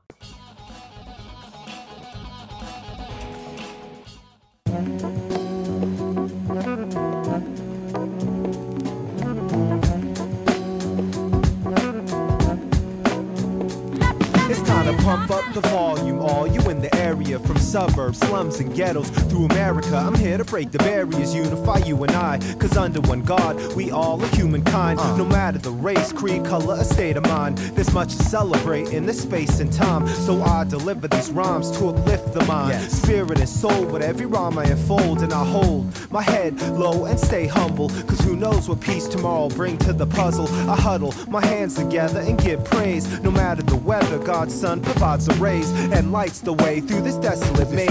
where the obstacles of life can leave your confidence days. But I maintain through strife, struggle, and strain. Gain character from persevering through pain. And it's strange how I've when others have had it worse. Lacking an understanding of the next man's hurt. but now I comprehend as I write this verse. So today I give thanks. Today you're giving what? So today I give praise. Hero one, say it again. So today we rejoice as we spit these words, saying thanks for the roof over our heads. Say word. I rejoice for every day that I'm fed, I Yes, give yes. praise to the Creator above for giving us hope in life and promoting the love. It's like we give thanks. for the roof over our heads, Yo, as we rejoice, for every day that we're fed. we giving praise, y'all. to the Creator above for giving us this chance to expand the love. It's the like rapidly rotates at a miraculous rate, and we still seek to find the definition of appreciate. The gift of life is a gift in itself, see, and this goes out to middle class, broken, wealthy. I like to recognize all the things in my lifetime. In my lifetime. Staying alive with the ability to write rhymes, uplift the mind through these treacherous times. I Yeah. give props to Almighty, cause the sun still Uh. shine. I walk the earth mad cool with the righteous attitude. Manifest my humbleness and express my gratitude. Realize the worth and quality of things that I got. Cause all things that you have, kids, you might have not. As I drop, you say word, but check the words that I say. Like the Lord giveth, he can take it away. And today, I take time to realize the strife. Yeah. Many people with their conflicts and difficult lives. Open your ears wide. I hope the message you get. And Yeah. if you're broke with no job or financially sad, let's correct the issues at hand, the moves we faking, and start demonstrating a love for appreciation. Like Mob Deep, we got you stuck off the Stuck off realness. the realness. And motivate so your next to kin will feel this. We on drive, your best to peel quick. Namaj and Kira One's about to tell you what the deal is. Not to reach or boy, you with flows. Yeah. Celebration is the key, so What? the chorus Yo, it goes. It's like that, y'all.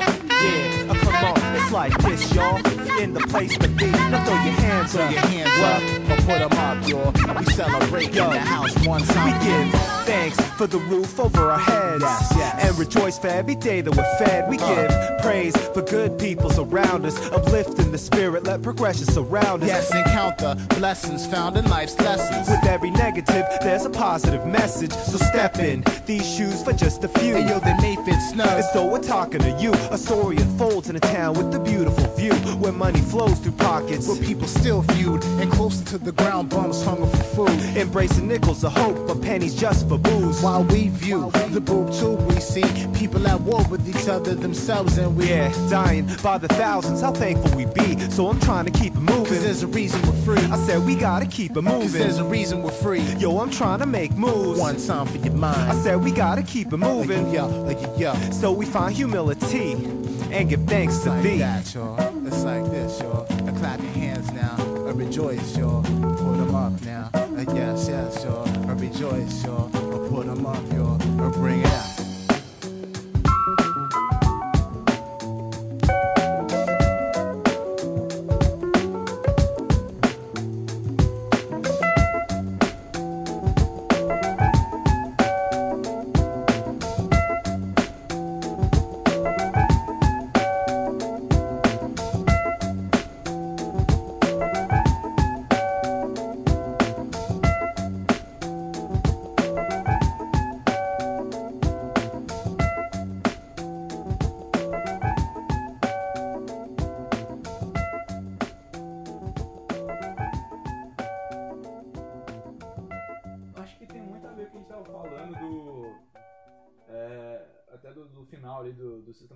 Que ele tava falando, né? Que a gente, a gente comentou do somos todos um e somos toda uma raça humana, ele tá ali agradecendo a Deus por um monte de coisa.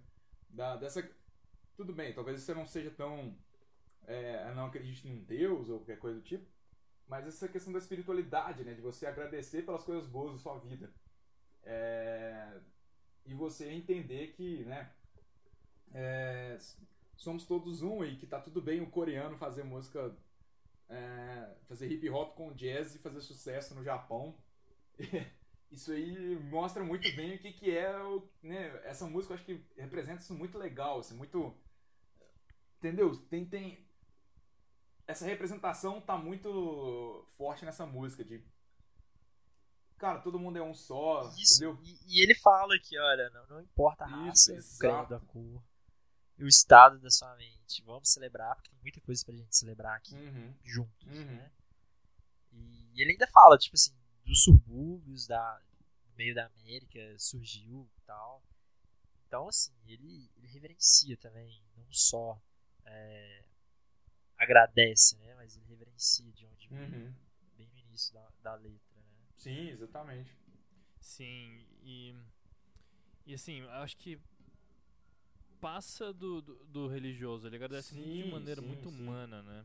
É, porque assim, ele tá falando, né, ele tá tá dando give thanks ali, mas é tem essa tem essa pegada um pouco religiosa, mas é muito mais geral, com certeza. Uhum. E, e a gratidão dele, cara, também ajuda muito nessa vibe positiva que ele traz. Hum, Sabe?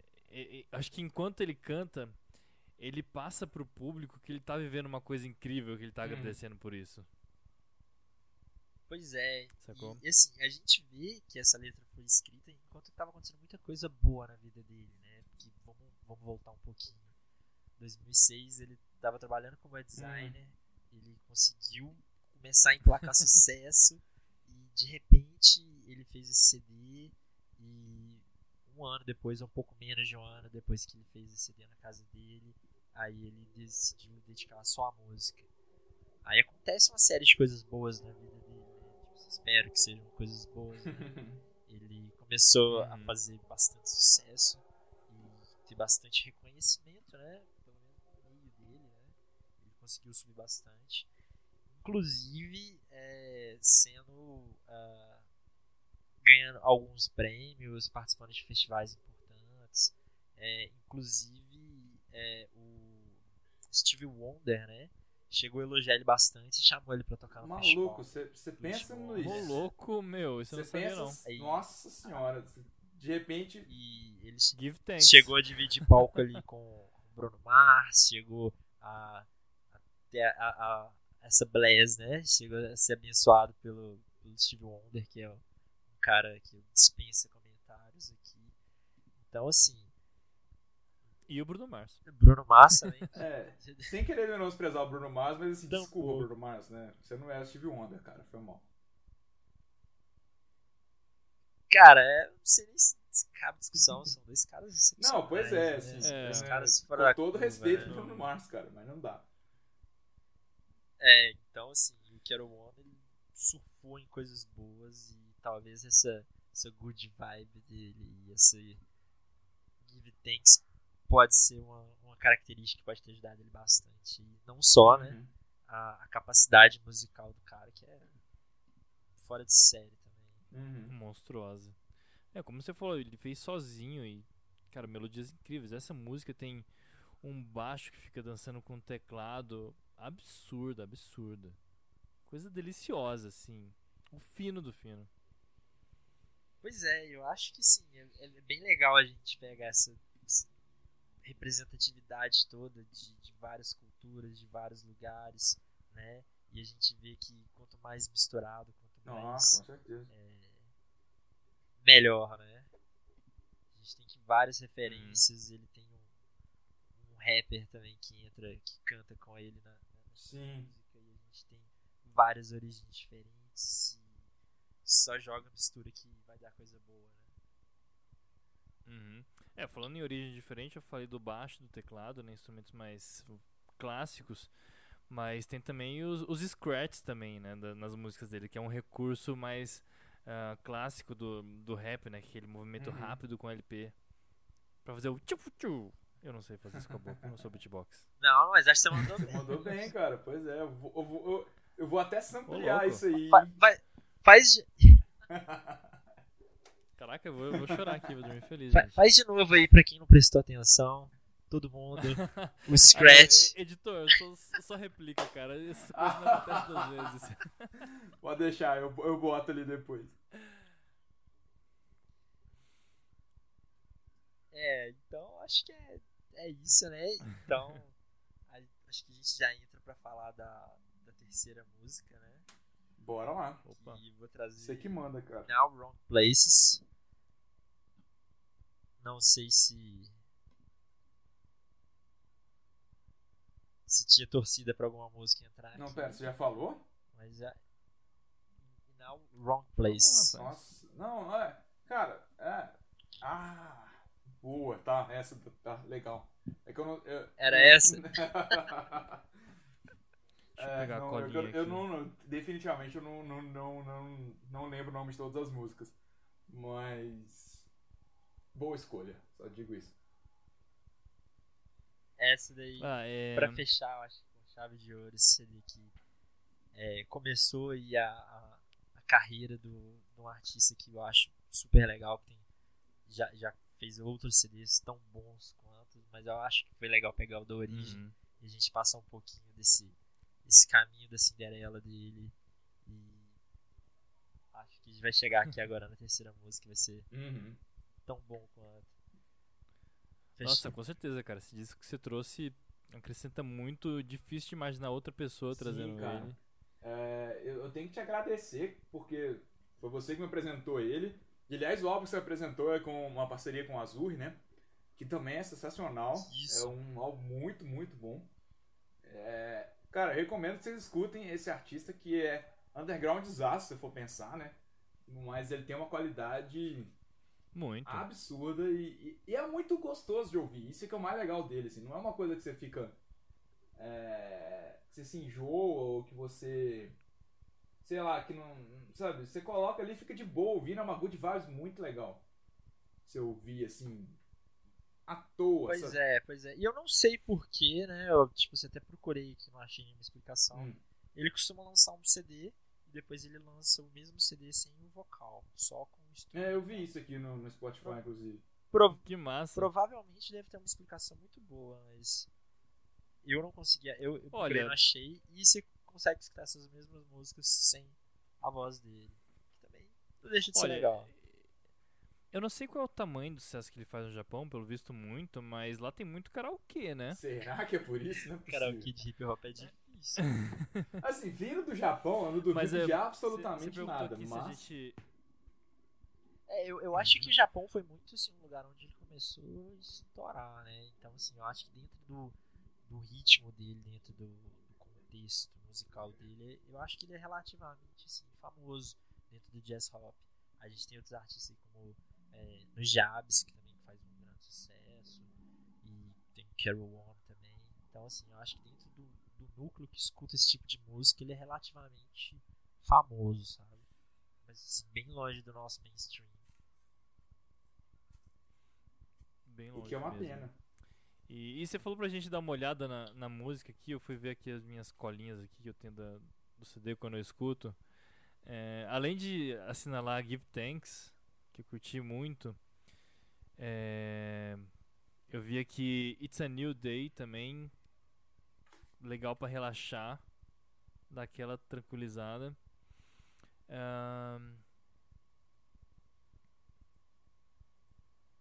e. E o que? Ain't That Something também. Muito boa, muito boa.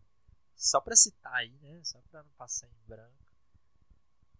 Mas ele tem, tem muita coisa legal nesse CD. Sensacional. E depois ele, ele tem o, teve outro CD que foi tipo assim, bem premiado, que foi ah, The Color Theory de 2012. Depois, não, não é o sequente, Aham. né, mas foi um CD que foi bem premiado. É, tive alguns prêmios legais com esse CD. E esse último de 2017, com, com com outro artista que o Matheus falou, o Azure, né? Muito bom, muito Uhum. diferente. Nossa, esse disco é muito bom. Então, Não vale. Muito legal. todas as recomendações pra quem gostar, né? Pode colocar no shuffle aí que vai ser É. bem legal. É, não, é- a gente sempre fala que a gente, às vezes a gente não, não repete o suficiente, mas quando a gente tá trazendo um disco aqui, a gente recomenda sempre que vocês escutem o disco inteiro.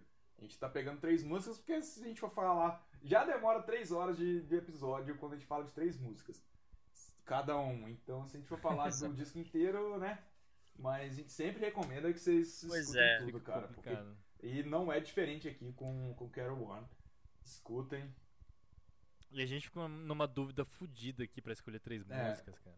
Sofre, Sofre. cara, e a gente escolhe, depois rabisca, coloca outra lá e fala assim, putz, essa não pode faltar. né? Você não pode pensar muito. Passa né? Pensar muito, aí vai no coração ali, aquela coisa bem intuitiva. Complica. Ah, essa aqui, essa aqui, essa aqui. Pronto, fechou a lista, nunca mais vou olhar, porque senão você vai ficar sofrendo. É, toda vez que eu olhei uma dele. Pois é. E aí, vamos de música então? Então, toca aí Manda ver. é, In All Wrong Places.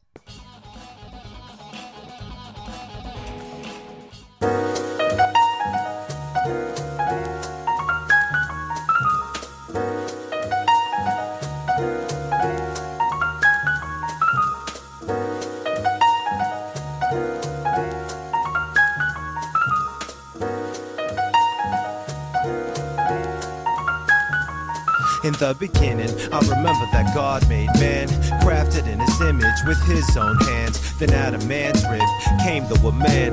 The creatures we love like I don't understand, but it's amazing. I see God's beauty through a physical design, plus a mind combined defines miracle, and I'm not convinced that a mineral, a bang from the sky could arrive such individuals. And as world turns, I wonder with concern the time will meet, complete each other's words. I'm kidding, but who says fantasy's forbidden? See, I'm the type of cat that express myself from within, driven to promote love in every essence, living by this mission. It's hard to miss the blessings, caressing the mic like a newlywed wife. Ink flows from my pen in hopes to truly shed light upon this situation that I'm faced with. One that takes patience to build a foundation that we both share. No, that's stimulation. Anything less don't impress. Know what I'm saying? I look into the mirror and every day it gets clear. I gotta steer from the places I veered. I said I look into the mirror and every day it gets clear. I gotta steer.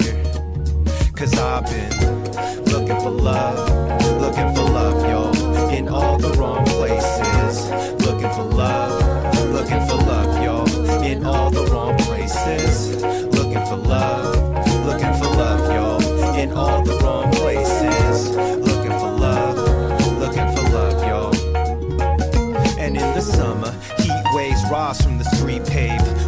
nights, mixed drinks, dope DJs. Female, super fly, showing mad thought. Thoughts of lust, rush guys, don't ask why. Is it a presence or feminine vibe? When a body rebels against a vertical line that got guys lying for personal time. And once they get the catch, they back on the grind. And I'm just kicking my feet up like Bruce Lee. Recline when this dime approaches within few feet. Style not unique, but definitely got the beauty. So who cares when this cutie now pursues me?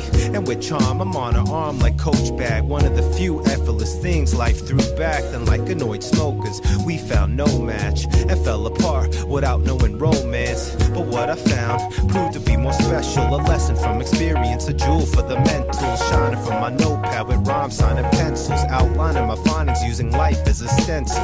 And for this, I feel mad fortunate. But real, I'm done with that short term fix. And I ask, can I be fortunate to know that I'm done with this? Cause I've been looking for love, looking for love, yo, in all the wrong places.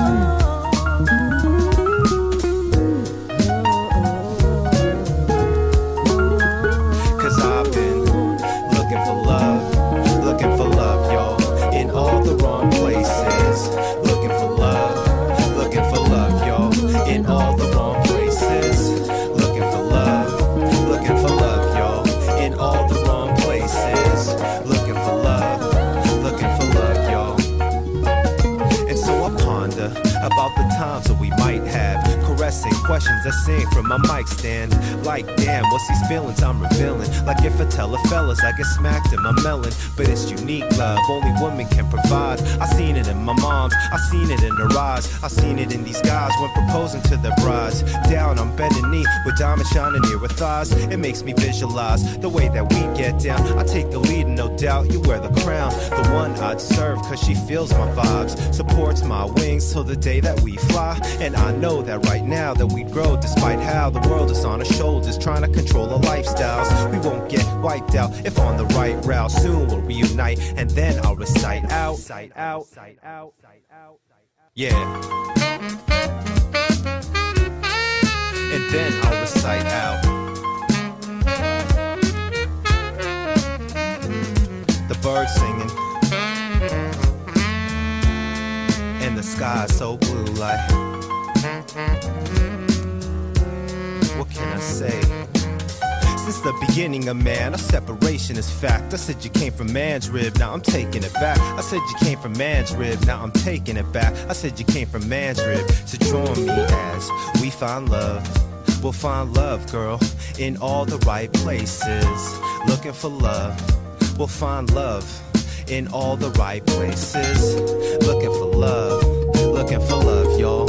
Huh. Everybody just Everybody looking for love. Everybody's looking for love. They looking for love. Yo, we looking for love. I said, everybody's looking for love. We looking for love. Yo, we looking for love. I said, everybody's looking for love. We looking for love. Yo, we looking for love. I said, everybody's looking for love. We looking for love.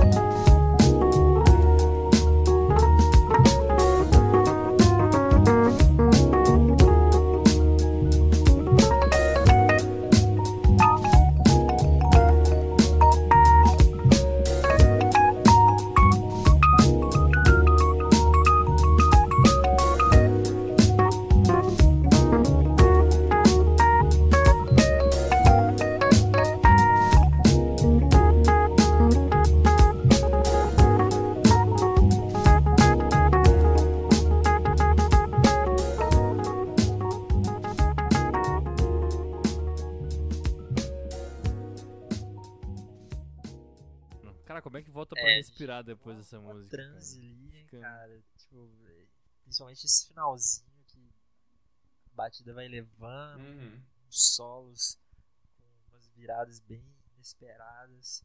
E, e a gente vai.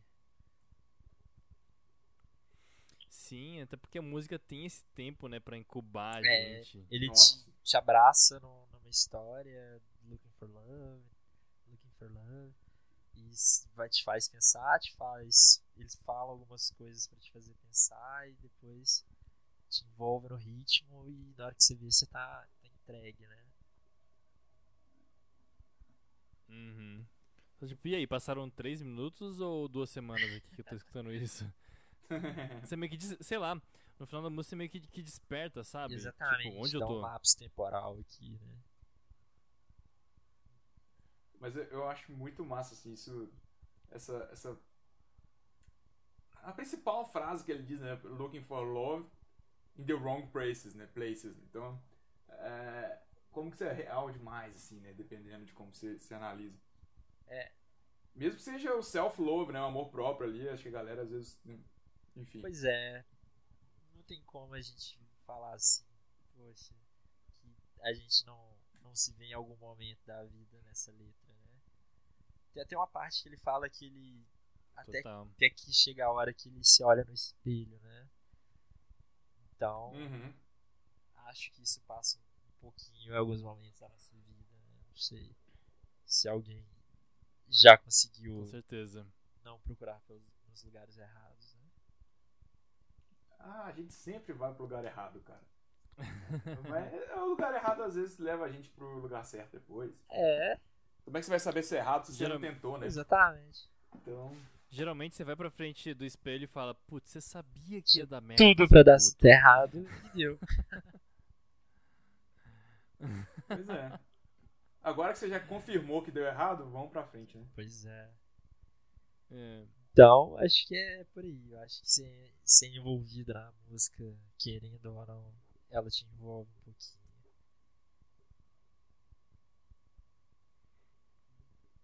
Não, com certeza, cara. Essa Mas- música é. Não diria que é. Talvez, não sei, é a melhor do álbum, mas é. É a que deixa, te deixa mais ali. Isso que a gente falou, te, te- te tira muito do. De onde você tá e você fica muito. uou. É a mais tocada do álbum, pelo menos, segundo o Spotify, é a mais tocada. Então, acredito, É, então. acredito tá que, muito longe do que faça né? sentido. Eu acho que ela é uma música muito bem construída, né? Sim. Harmonicamente. Uhum.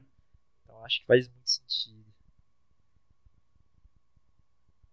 Com certeza. total. É. Bom, infelizmente acabou. Fica o recado de novo pra escutar não só esse disco, mas todos os outros do Carol One. Eu não quero só o One, eu quero Two, eu quero Three. Sabia, essa aí tava tão óbvia que eu. E, e aí, bora trocar de fita, rapaziada? Bora. Capital Cities, a gente vai falar agora de In a Tidal Wave of Boa. Mystery. Bora. Partiu? Bora. Bom, eh, Capital Cities é uma dupla que se conheceu através de contatos comerciais Você com tá zoando. Craigslist.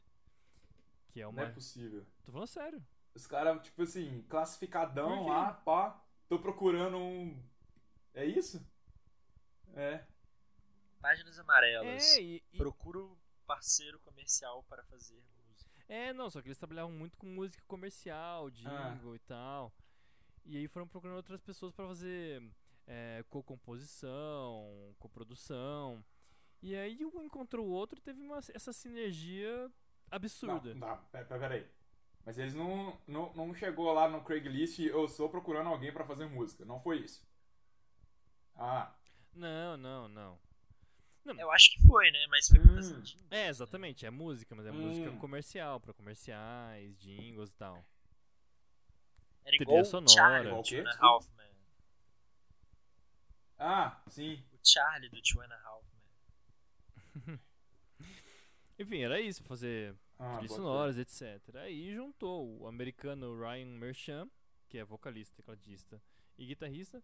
É, quando eu digo tecladista, em- pode incluir é. sintetizador. Todas as vezes que eu falo teclado nesse, nesse disco, fé. Hum. considera sintetizador também.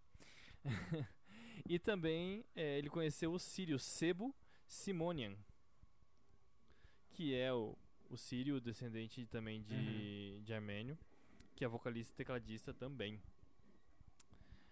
É, e depois de alguns anos deles fazendo música com uma finalidade mais comercial, eles, ah, cara, vamos fazer, fazer uma parada nossa, uma parada autêntica, uma expressão do que a gente gosta de música e tudo mais.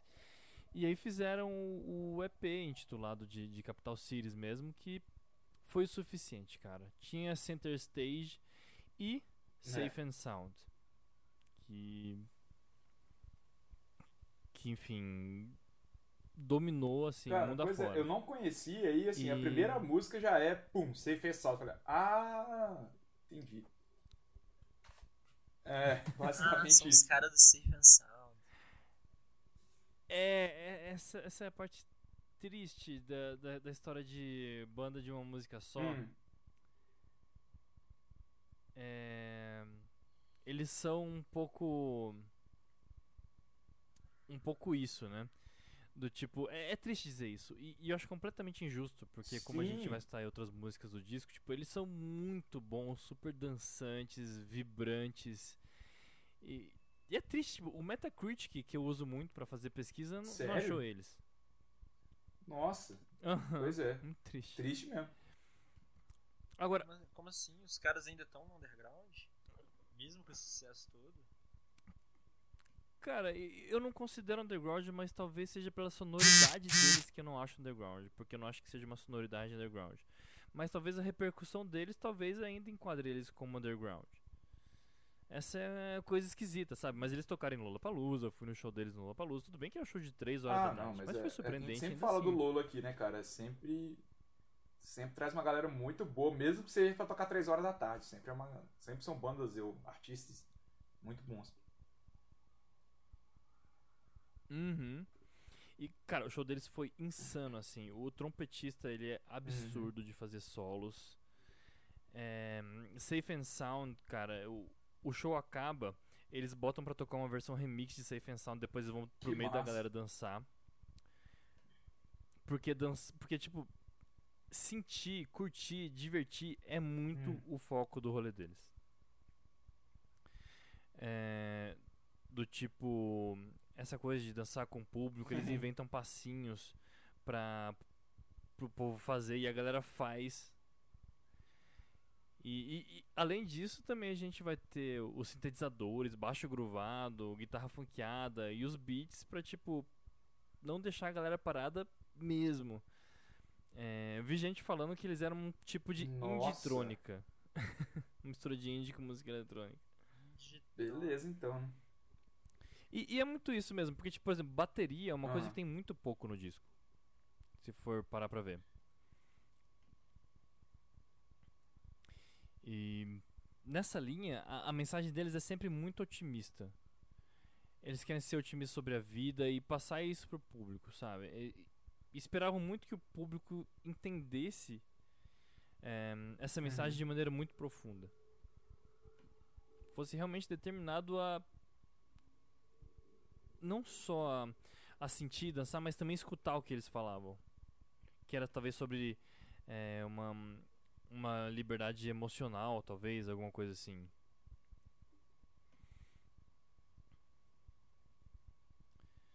Ahn. que mais? E também a- as músicas do álbum, cara, são umas- uma verdadeira coleção de timbres de sintetizadores. E, e, e- E assim, essa dupla que, que formou pra fazer o Capital Cities, é, eles trabalhavam basicamente com isso, né? Com, com, com essa parte mais eletrônica, né? Ou sim, não, cada um fazia uma coisa diferente. é, não, os dois eram tecladistas e, e vocalistas, né? E Uhum. produtores também. A única diferença é que o é, o americano, o Ryan, ele era guitarrista também. Mas fora isso, eles eram muito próximos assim, na, re- na relação com o teclado e tal. Ah, e uma das, uma das diversões do disco é você escutar separadamente cada timbre de sintetizador. Que comumente assim as músicas vão ter quatro timbres diferentes e tudo mais. Como, por exemplo, a primeira indicação de música, a primeira música recomendada. Que eu já vou entrar aqui, que é Kangaroo Court, Hum, que Boa. que exemplifica isso muito bem. É que tipo de cara a gente escuta dois sintetizadores, um que faz pam pam pam pam e outro que é bem mais acelerado, tal. Até chegar no refrão, aí a gente vai ter terceiro, quarto ali, incrementando bastante e dando muito destaque. É, entre isso e, e os beats, a gente ainda tem um, um baixo que, que encaixa muito bem com isso. E, e é muito e tudo deles é tipo muito bem produzido pra não parecer uma bagunça, tudo muito no lugar certinho. É, Já, já a música ela tem uma questão muito interessante, né? Kangaroo Court, na verdade, é uma expressão que existe, corte do canguru. Eu não sei se a tradução existe, Mas isso quer dizer que é um tribunal Ah. arbitrário. Que não segue Entendi, leis entendi, e tudo entendi, mais. Nossa. E eu até peguei um a definição aqui, um, um tribunal arbitrário é um tribunal que ignora padrões reconhecidos de direito e justiça. A definição também se aplica a julgamentos conduzidos por autoridades judiciais legítimas que intencionalmente ignoram as obrigações ju- jurídicas e éticas. E no caso deles, eu acho que se enquadra principalmente em duas maneiras. A arbitrariedade que vem em cima do músico quando ele tá compondo, e é legal que, tipo, eles falam isso, tipo, ah, eu cometi o crime de me obrigar a sempre rimar. De me sentir mal quando não rimo, sabe? Cara, isso me lembra. Quando você falou isso, me lembra de cara o. O Blurry Face, né? O Stress Out do Jonathan Paris, que ele tem exatamente um verso falando disso. I wish I didn't have to, to rhyme every time I sing. Que é justamente quebrando uma rima. Eu fico, pô, legal. Mas é, é, um, é um crime de fato, né? Se for pensar. Sim, é, e isso é, Com restringe certeza, muito o músico, certeza. né? E do ponto de vista do ouvinte, é, é aquela liberdade de, de escutar e, cara, ouvir a música da maneira que você quer, independente da circunstância, é, independente se dançar uma música lenta seja estranho, independente se curtir de uma maneira mais introspectiva uma música super agitada seja estranho. É, cada um vai ter a sua relação com aquela Uhum. obra, né? E é um pouco disso que a música fala. O clipe também é super interessante, que é de uma de uma balada que é proibida entre as zebras e aí e ela se pinta pra poder entrar na balada. Ah, os caras, velho. Mó, mó onda aí, enfim, acaba que no meio da festa a galera vê o, o rabinho da zebra lá, listrado de preto e branco e acontece uma coisa bem ruim com o protagonista da música. ok. Mas de maneira Meu bem animada. Deus, Sempre de maneira tô ansioso já. surreal. Vocês acharam aí o clipe ou quer que eu mande o link? Não, Murilo, já te falei, fala isso depois você faz a chamadinha. Bom. Porque aí me ajuda a editar. Foi mal. Bom, no mais, lembrete de prestar atenção aos timbres e é muito, é muito interessante para as pessoas que é, às vezes não pegam muito essa coisa de arranjo, entender que que além do só tem baixo, beats e, tim, e Ah, sintetizador essa música. É, vou prestar atenção nisso. Bom, enfim, toca aí Kangaroo Court.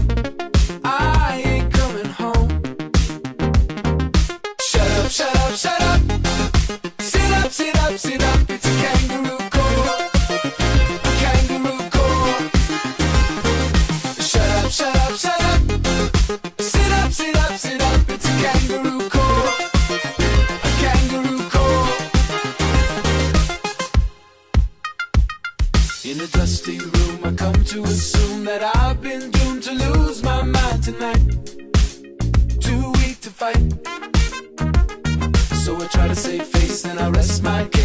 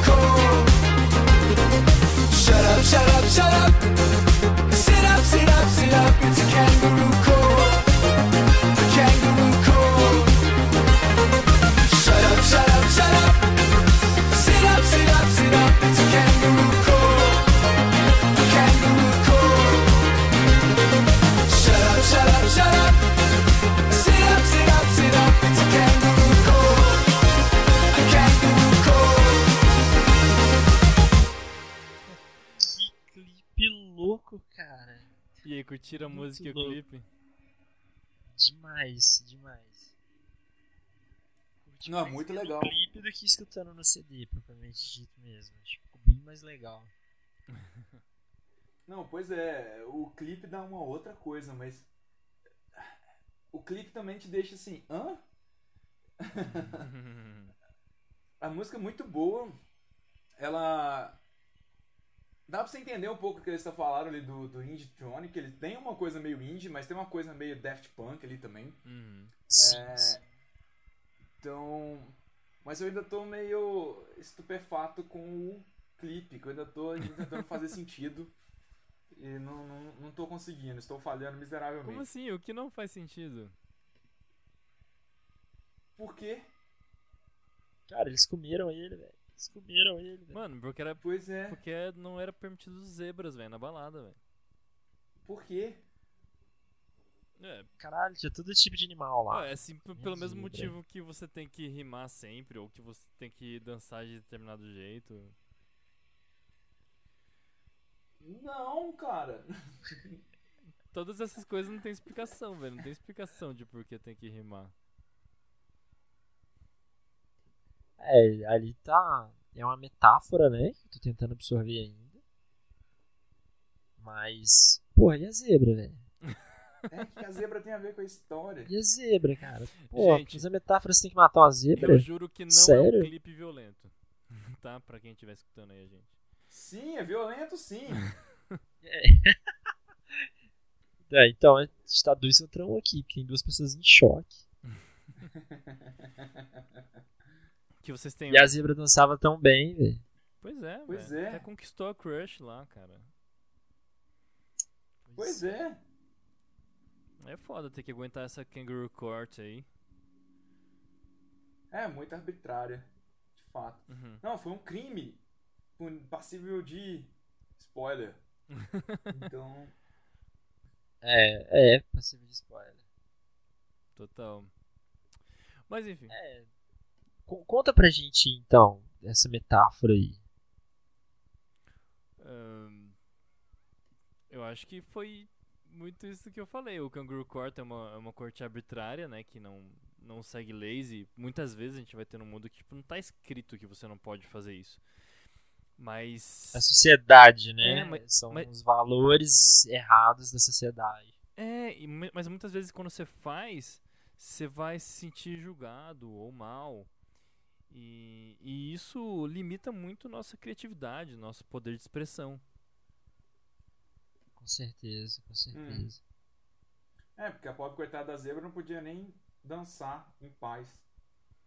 Tipo Ela isso. não podia ser ela mesma, fazer o que ela quer. E, e a alma do, Sim. e a alma do artista é muito engraçada, né? Que nem eles falam na música, tipo, eu tava esperando a chance pra ir lá. Tava esperando a chance pra fazer isso. Quem sabe a parada que quer fazer, assim, e não é reconhecido, fica muito mordido, assim, pela, pelo tema, por, por essa restrição.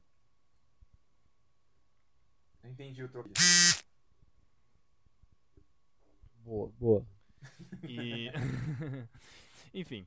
é, Mas é muito engraçado. Falando um pouco mais sobre a, a mentalidade musical do Capital Cities e- de fazer ahm, essas obras para fins comerciais, eu acho que impactou muito diretamente no disco deles. Hum. Cara, é é porque é um disco que é muito fácil de você escutar e, e você não cansa. É, não é aquela coisa que você para no meio disso, tipo, ai, quantas músicas faltam pra acabar. Não, de jeito nenhum. De jeito nenhum, de jeito nenhum. Sabe? Eles souberam fazer a parada pra você. Que nem a gente tava falando mais cedo, de colocar um disco e. e Sim, esquecer. sim. É esse disco que você põe. É, o que é uma, uma maldição mesmo, né, cara? Você ter falado ali do. De, dele ser o One Hit Wonder aí, do, do, do Safe and Sound, porque assim, Aham. você pensa só no Safe and Sound e você não vai mais ouvir os caras, né? Quanto você deveria, porque os caras são bons, eles têm várias músicas muito boas, esse CD é muito bom.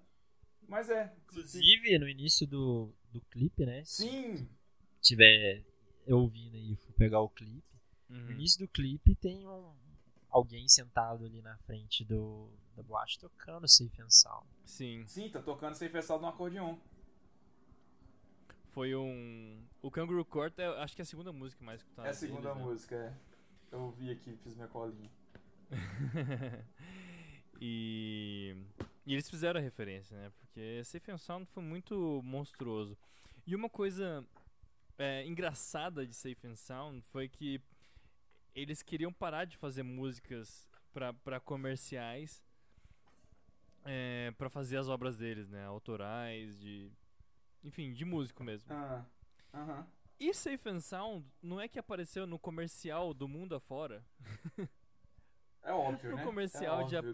de empresas do mundo inteiro tava tocando a música e eles estavam talvez tentando parar de É, tocar porque em, assim, em comerciais, enfim. O Fizeram e universo, se ele dinheiro. tiver, Ironias da vida, né? se o universo tiver uma chance de fazer isso com você, ele vai fazer, né? Então, assim, É, Ele vai rir de você e ele vai te julgar e ele vai cortar a sua carne e dar pra um leão. que isso, meu. Foi o que eu aprendi no clipe de hoje. Bom, e dos sintetizadores, o que, que vocês acharam? É, vibrantes ou não, bem discretos? Cara, não tem nada de discreto, mas não, não é que seja de uma maneira ruim. Mas fa- falar que é discreto também é um pouco, né? Não, eu fui, Demais, eu fui irônico na minha provocação. É. Foi irônico, né? Ele, tipo assim, com certeza foi um- Sim, uma batida bem, bem eletrônica, assim, bem computacional, né? Uhum. Uhum. Bem, bem legal, bem legal. Acho que faz jus um pouco esse, essa alcunha de, como é que você falou? De Indietronic? É. Indie É, um, um indie pós-moderno eletrônico Daft Punk 2227. É, um pouquinho mais pop.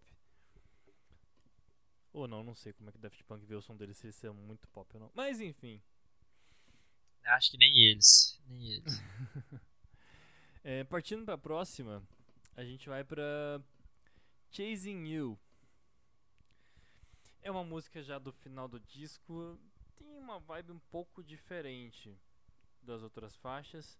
Ela é uma das mais lentas junto com Lazy Lines, o que não quer dizer que seja lenta, muito menos que seja triste, que não é. Ahn, ainda tem o, o baixo e a batida é, que você consegue ficar dançando assim na sala da sua casa, mas talvez não numa festa, talvez para um momento mais baixo da festa para depois subir. Enfim, Hum. Ahn, essa música tem a participação da Souzy, que eu confesso que eu não conheço o trabalho dessa cantora, mas é, na participação dessa música me lembrou muito, muito Cyndi Lauper. Nossa. Até pelo, pelo pop, pela sonoridade da, da faixa. Vamos ver o que, vocês acham também. É, já a música fala de uma pessoa que incansavelmente está ali stalkeando o crush. E aí, Quem nunca? além de reclamar que a pessoa desejada não corresponde às expectativas, expectativas que ela talvez não conheça, é, não consegue interagir com ela quando encontra. Simplesmente trava quando tá cara a cara com a pessoa. E eu tava pensando nessa situação. É, Hum. eu- vocês não acham que talvez isso seja óbvio que aconteça? Quer dizer, um encontro que deveria ser espontâneo, mas, mas é forjado e você chega lá com várias fantasias na cabeça.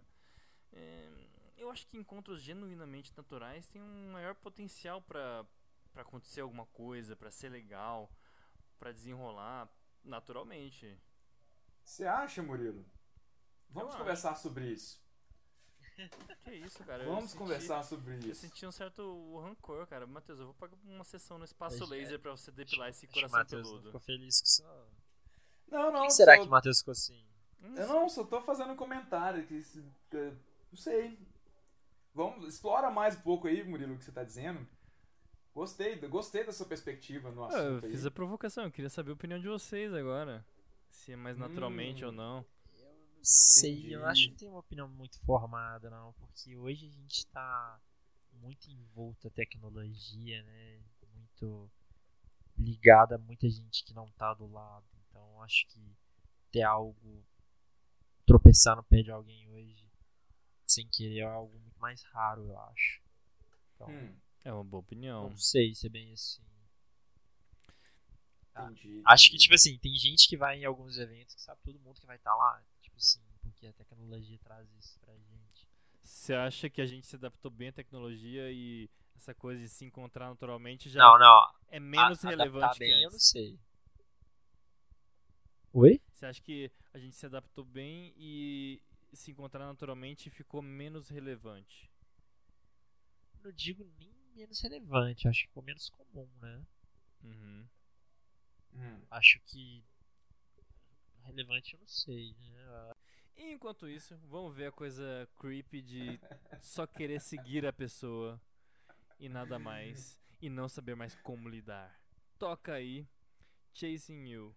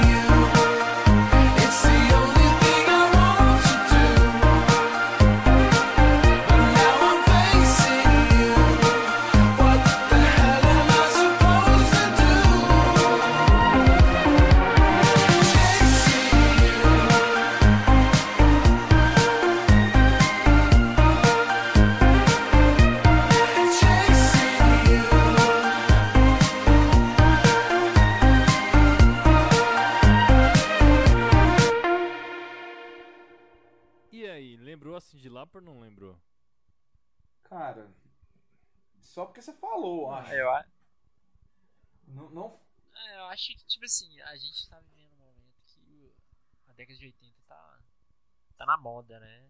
Então acho que Uhum. muitos elementos ali que a gente pode ir buscando semelhanças. Né? É. Pode ser, porque da primeira vez que eu ouvi, eu não, não passou pela minha cabeça Cindy Lauper. Depois e que a você segunda falou. tá parecida com a primeira. Não, depois que você falou, assim, não, parece.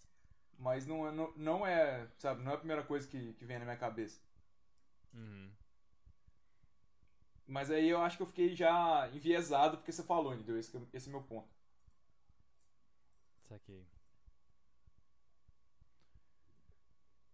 Bom, é, eu acho que a melodia dela era- é, é mais tranquila em relação ao resto do disco. Coisa que não vai ter na próxima música, eu prometo. Não, mas ela é gostosinha de, de ouvir, né? Eu acho que é, é. é diferente da primeira, que é, realmente ela é um pouco mais animada, mas não é porque ela não é animada que ela é ruim. Ela só é uma outra vibe, né? É, mas é bem legal de ouvir também. Ela é bem legal, bem legal essa música mesmo. Tipo assim, e eu acho que tem, tem vários desses elementos, assim. Tem essa voz, tem Uhum. sintetizadores, né? Que te, te deixa um pouco em transe também. Sim. Assim, que embarca numa viagem. E eu não sei Uhum. se é muito é, a ideia da, da capa do disco, né? Não sei se você vai falar disso ainda.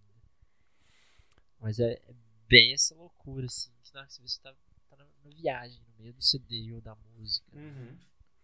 É, cara, eu, eu- acho que a gente consegue falar da capa, mas seria uma interpretação minha. Eu não encontrei o que, que eles acharam. Inclusive, tipo, até o Kangaroo Court é uma coisa que eu não vi eles falando. É um termo jurídico em inglês que eu, que eu encontrei, Você aí eu aí, né? vi a letra e tudo mais.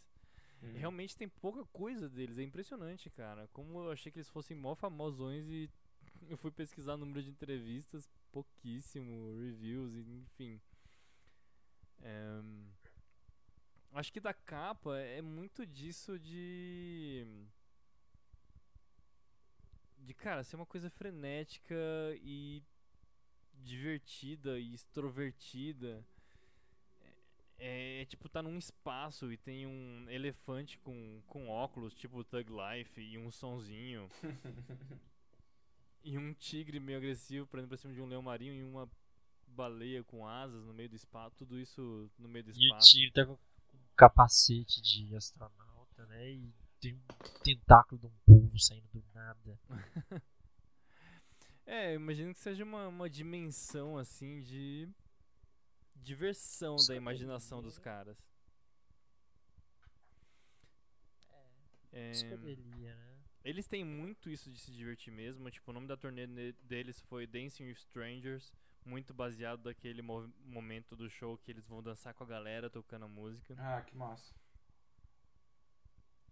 E que mais? Também dá pra falar que eles também, a gente tava falando das duas vozes no disco do System of a Down, eles também têm até por ser uma dupla, né? Sim, é, faz sentido. Mas eu diria que um pouco diferente do System of a Down.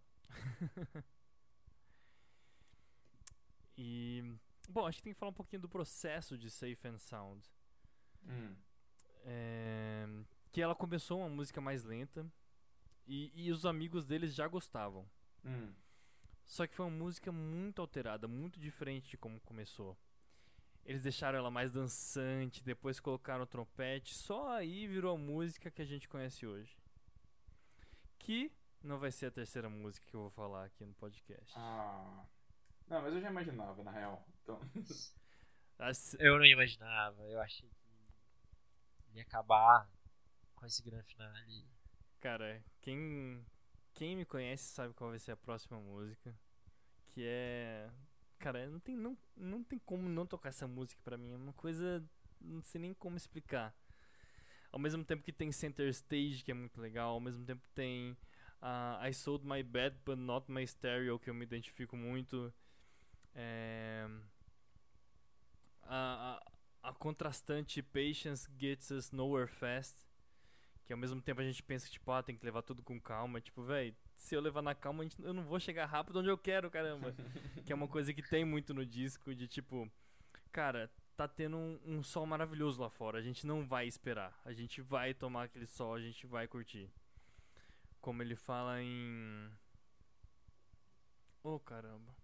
Fugiu o nome da música, que legal. Mentira, peguei rapidinho aqui e. e- e- e-. One Minute More. One Minute More. Ahn, e eu vou falar. Eu vou colocar. Eu vou falar de uma música que simplesmente fala de todas as coisas que são inegavelmente gostosas e boas. É, é simplesmente um mood maravilhoso e muito poderoso. A gente vai falar de Farrah Fawcett Hair. Ah, ok, Que, que envolve muitas coisas incríveis essa música. beleza. Primeiro que ela fala de tudo que é bom. Uhum. E Tudo que é bom? tudo que é bom. E, e a origem disso tudo é o cabelo da Farrah Fawcett, cara. Que, que é um penteado referência na década de 80 que eu não sei vocês, eu vi muita foto antiga das minhas tias com esse penteado. É muito clássico. Vocês vão pesquisar depois, tem uma franjinha assim. É um muito datado, é muito datado. tal. Você bate o olho assim, já vem a data assim, forte. Uhum. E. Enfim, e, e para começar a música, vem a, locu- a voz do locutor do NPR, National Public Radio, e vai citando várias dessas coisas. Pra gente não é chocante, mas. Lá nos Estados Unidos foi muito chocante quando a galera tava escutando a voz desse locutor que é muito famoso. Cara, que. Inclusive é eles que fazem o Time Desk com Pois é, né? exatamente. Tá aí. Que a gente tá pra falar, a gente sempre fala deles, a gente tá pra fazer um texto sobre eles, mas tá aí a Hum. indicação. E é engraçado que, tipo, a primeira coisa que fala na música é National Public Radio. Antes de citar as várias outras coisas ótimas. Cita, tipo, De Volta para o Futuro, Nutella, Pôr do Sol e por aí vai. É, num segundo momento é muito legal que vai ter gravações de várias pessoas diferentes falando do que, que elas acham que é muito bom. Tipo, é, sentir o seu cabelo fofo ou olhar pra trás depois de se, de- se despedir de alguém e ver que essa pessoa também tá olhando pra trás e você se, e o olhar se encontra. Pô, isso é muito legal, é, é incrível. É muito foda. A, a sonoridade da música também é, é muito boa. Aqui a gente vai ter a banda uma banda mais completa com, com bateria, guitarra e baixo, além do trompete que presente no disco inteiro, assim, com uma coisa meio, meio coringa autêntica do Capital Cities.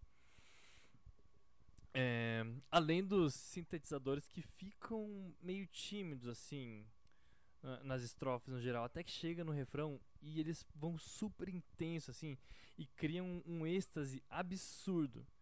Aí você recebe, cara, a mensagem que vem, que tipo. é, você sabe quando você vê, você sabe quando tá lá, é que nem o thriller do Michael Jackson, é que nem o cabelo da Farrah Fawcett. É, é uma coisa que te marca e deixa seu dia mais radiante. Sabe? O cab- O cabelo da Farrah Fawcett deixa seu dia mais radiante. É, um símbolo. E é, e é aí, que, e é aí que eu pergunto pra vocês.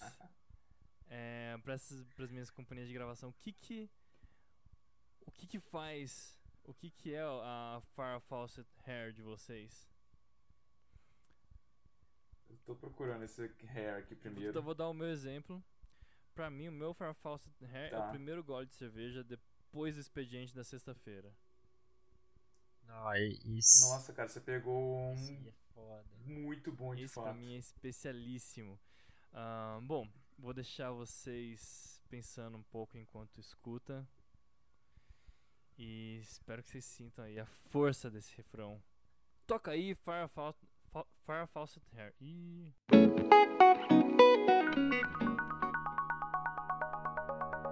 Support for capital cities comes from Lazy Hooks.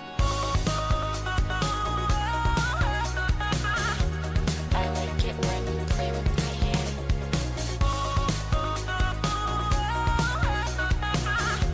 I like it when you play with my hair. National Public Radio. Back to the Future 2. Daniel Day Lewis. Sunsets.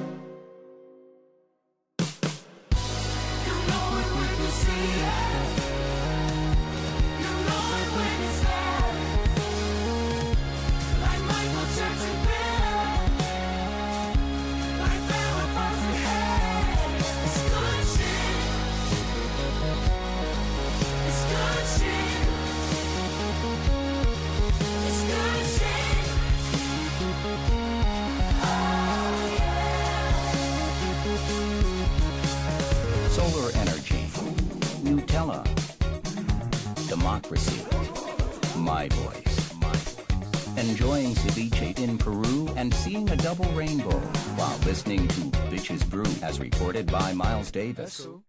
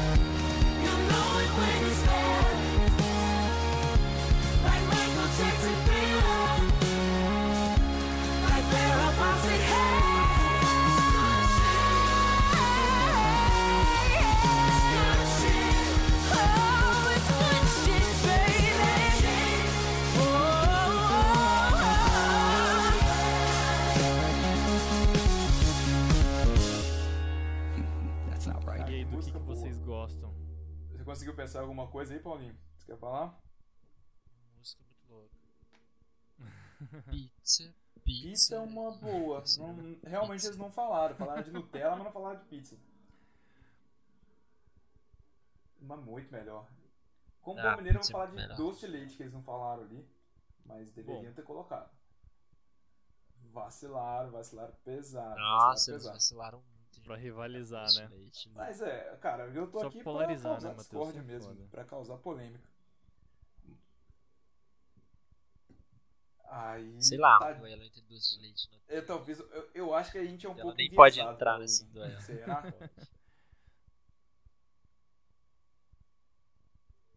E exato, doce de leite viçosa, né? Aí, não- se você falar de Exato. Nutella comigo, você merece apanhar. É. Mas, Só se for, né? Cara, eu vou falar porque eles não falaram ali, eu acho que eles não iam falar mesmo. Mas, Paulinho, desculpa o gatilho, cara.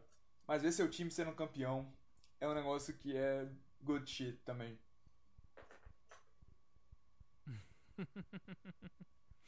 É bom, é bom, eu sei Eu- disso, porque meu time Eu também já vi, cara. Eu já vi isso em algum lugar, algum tempo atrás. É, mas. Mas é que pandemia, né, cara? Não muito tempo foi atrás, 3 milhões de Matheus. anos atrás, a última vez que o Cruzeiro foi campeão de alguma coisa. Mas. A- Pois é, cara, mas, mas pode ter certeza que você viu muito mais que o Cruzeiro ser campeão. Sim, eu tenho certeza disso. Provavelmente tenho as certeza outras disso. pessoas viram. Só aí, né, nos dela. últimos. Sei lá, né, 10 anos a gente viu muita coisa. Porém. É. Só aí nos últimos Tirando qualquer 2019, ano. aí, 2020. Coloque aqui um ano. Aí você.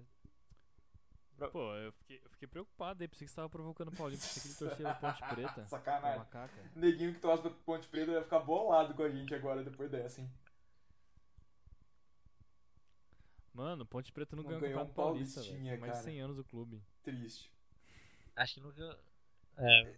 Merecia. Eles já Merecia. mereceram ganhar uma Fica aí- Sul-Americana, a cara. Você tem torcida pra Ponte disso? Preta, Campeonato Paulista 2021. O...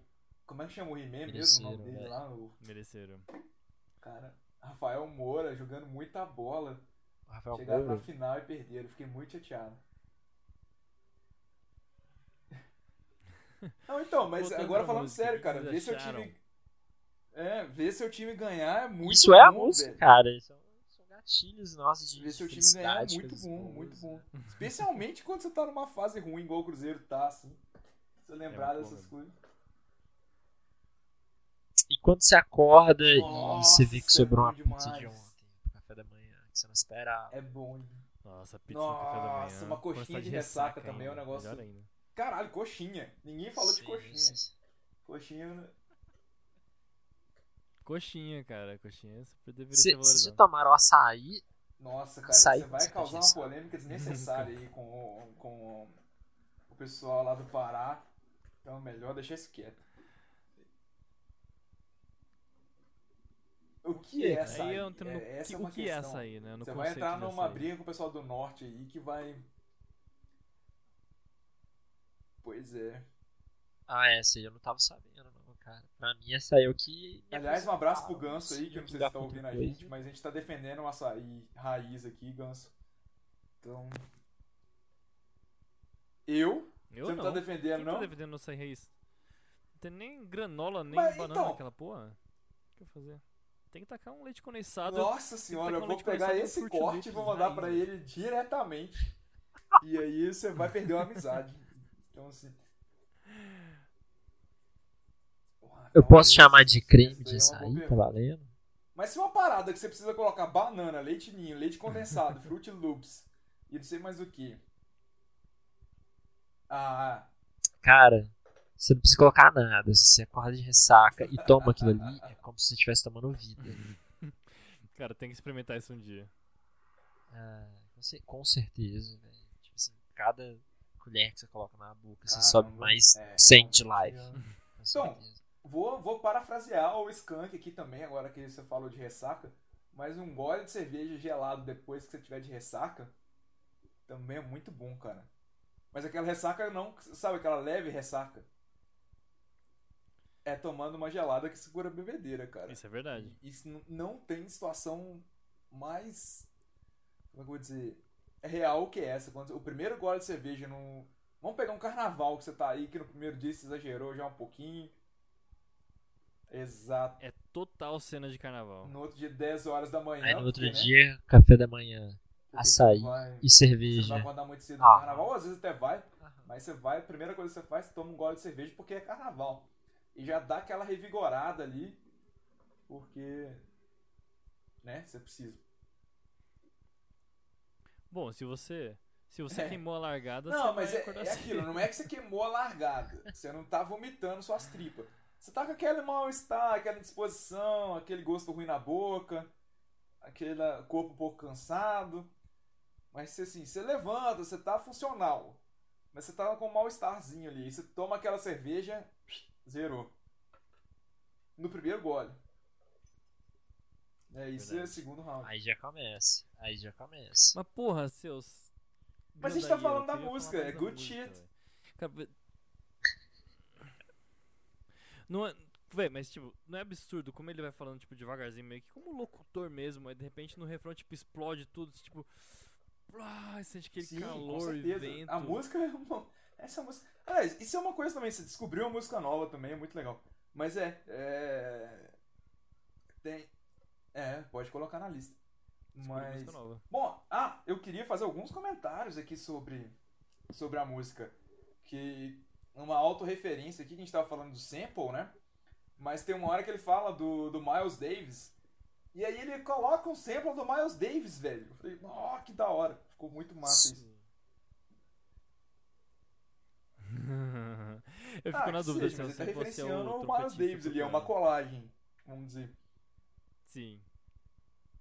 Total. E o Miles pelo Davis foi menos, exatamente. episódio, pelo menos Exatamente. Caraca. É, E a participação Boa. do André 3000, né, cara?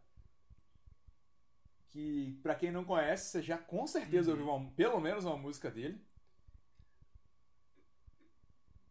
Hey Ya, exatamente. Que ele Chamada é um Hey do- da- dos dois da dupla do, do Outcast. Que também é uma dupla sensacional, que provavelmente vai aparecer aqui em algum momento. É, E a parte dele também é bem legal, né? E, enfim. Uhum, é bem legal.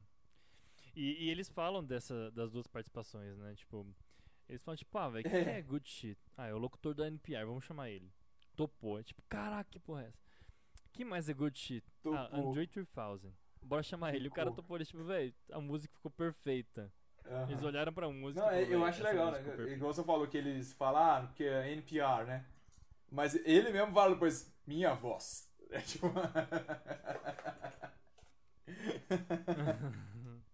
Achei massa também. É, Sim. é mu- essa música é muito divertida, cara. Muito bom. Dá uma sensação muito, Muito boa. bom, muito bom. Eu deixo uma. É, eu queria fechar Não, com essa chave muito de ouro, assim, o episódio. Galera ir pra. Galera ir pra casa bem. E fica também a. Acho que talvez a.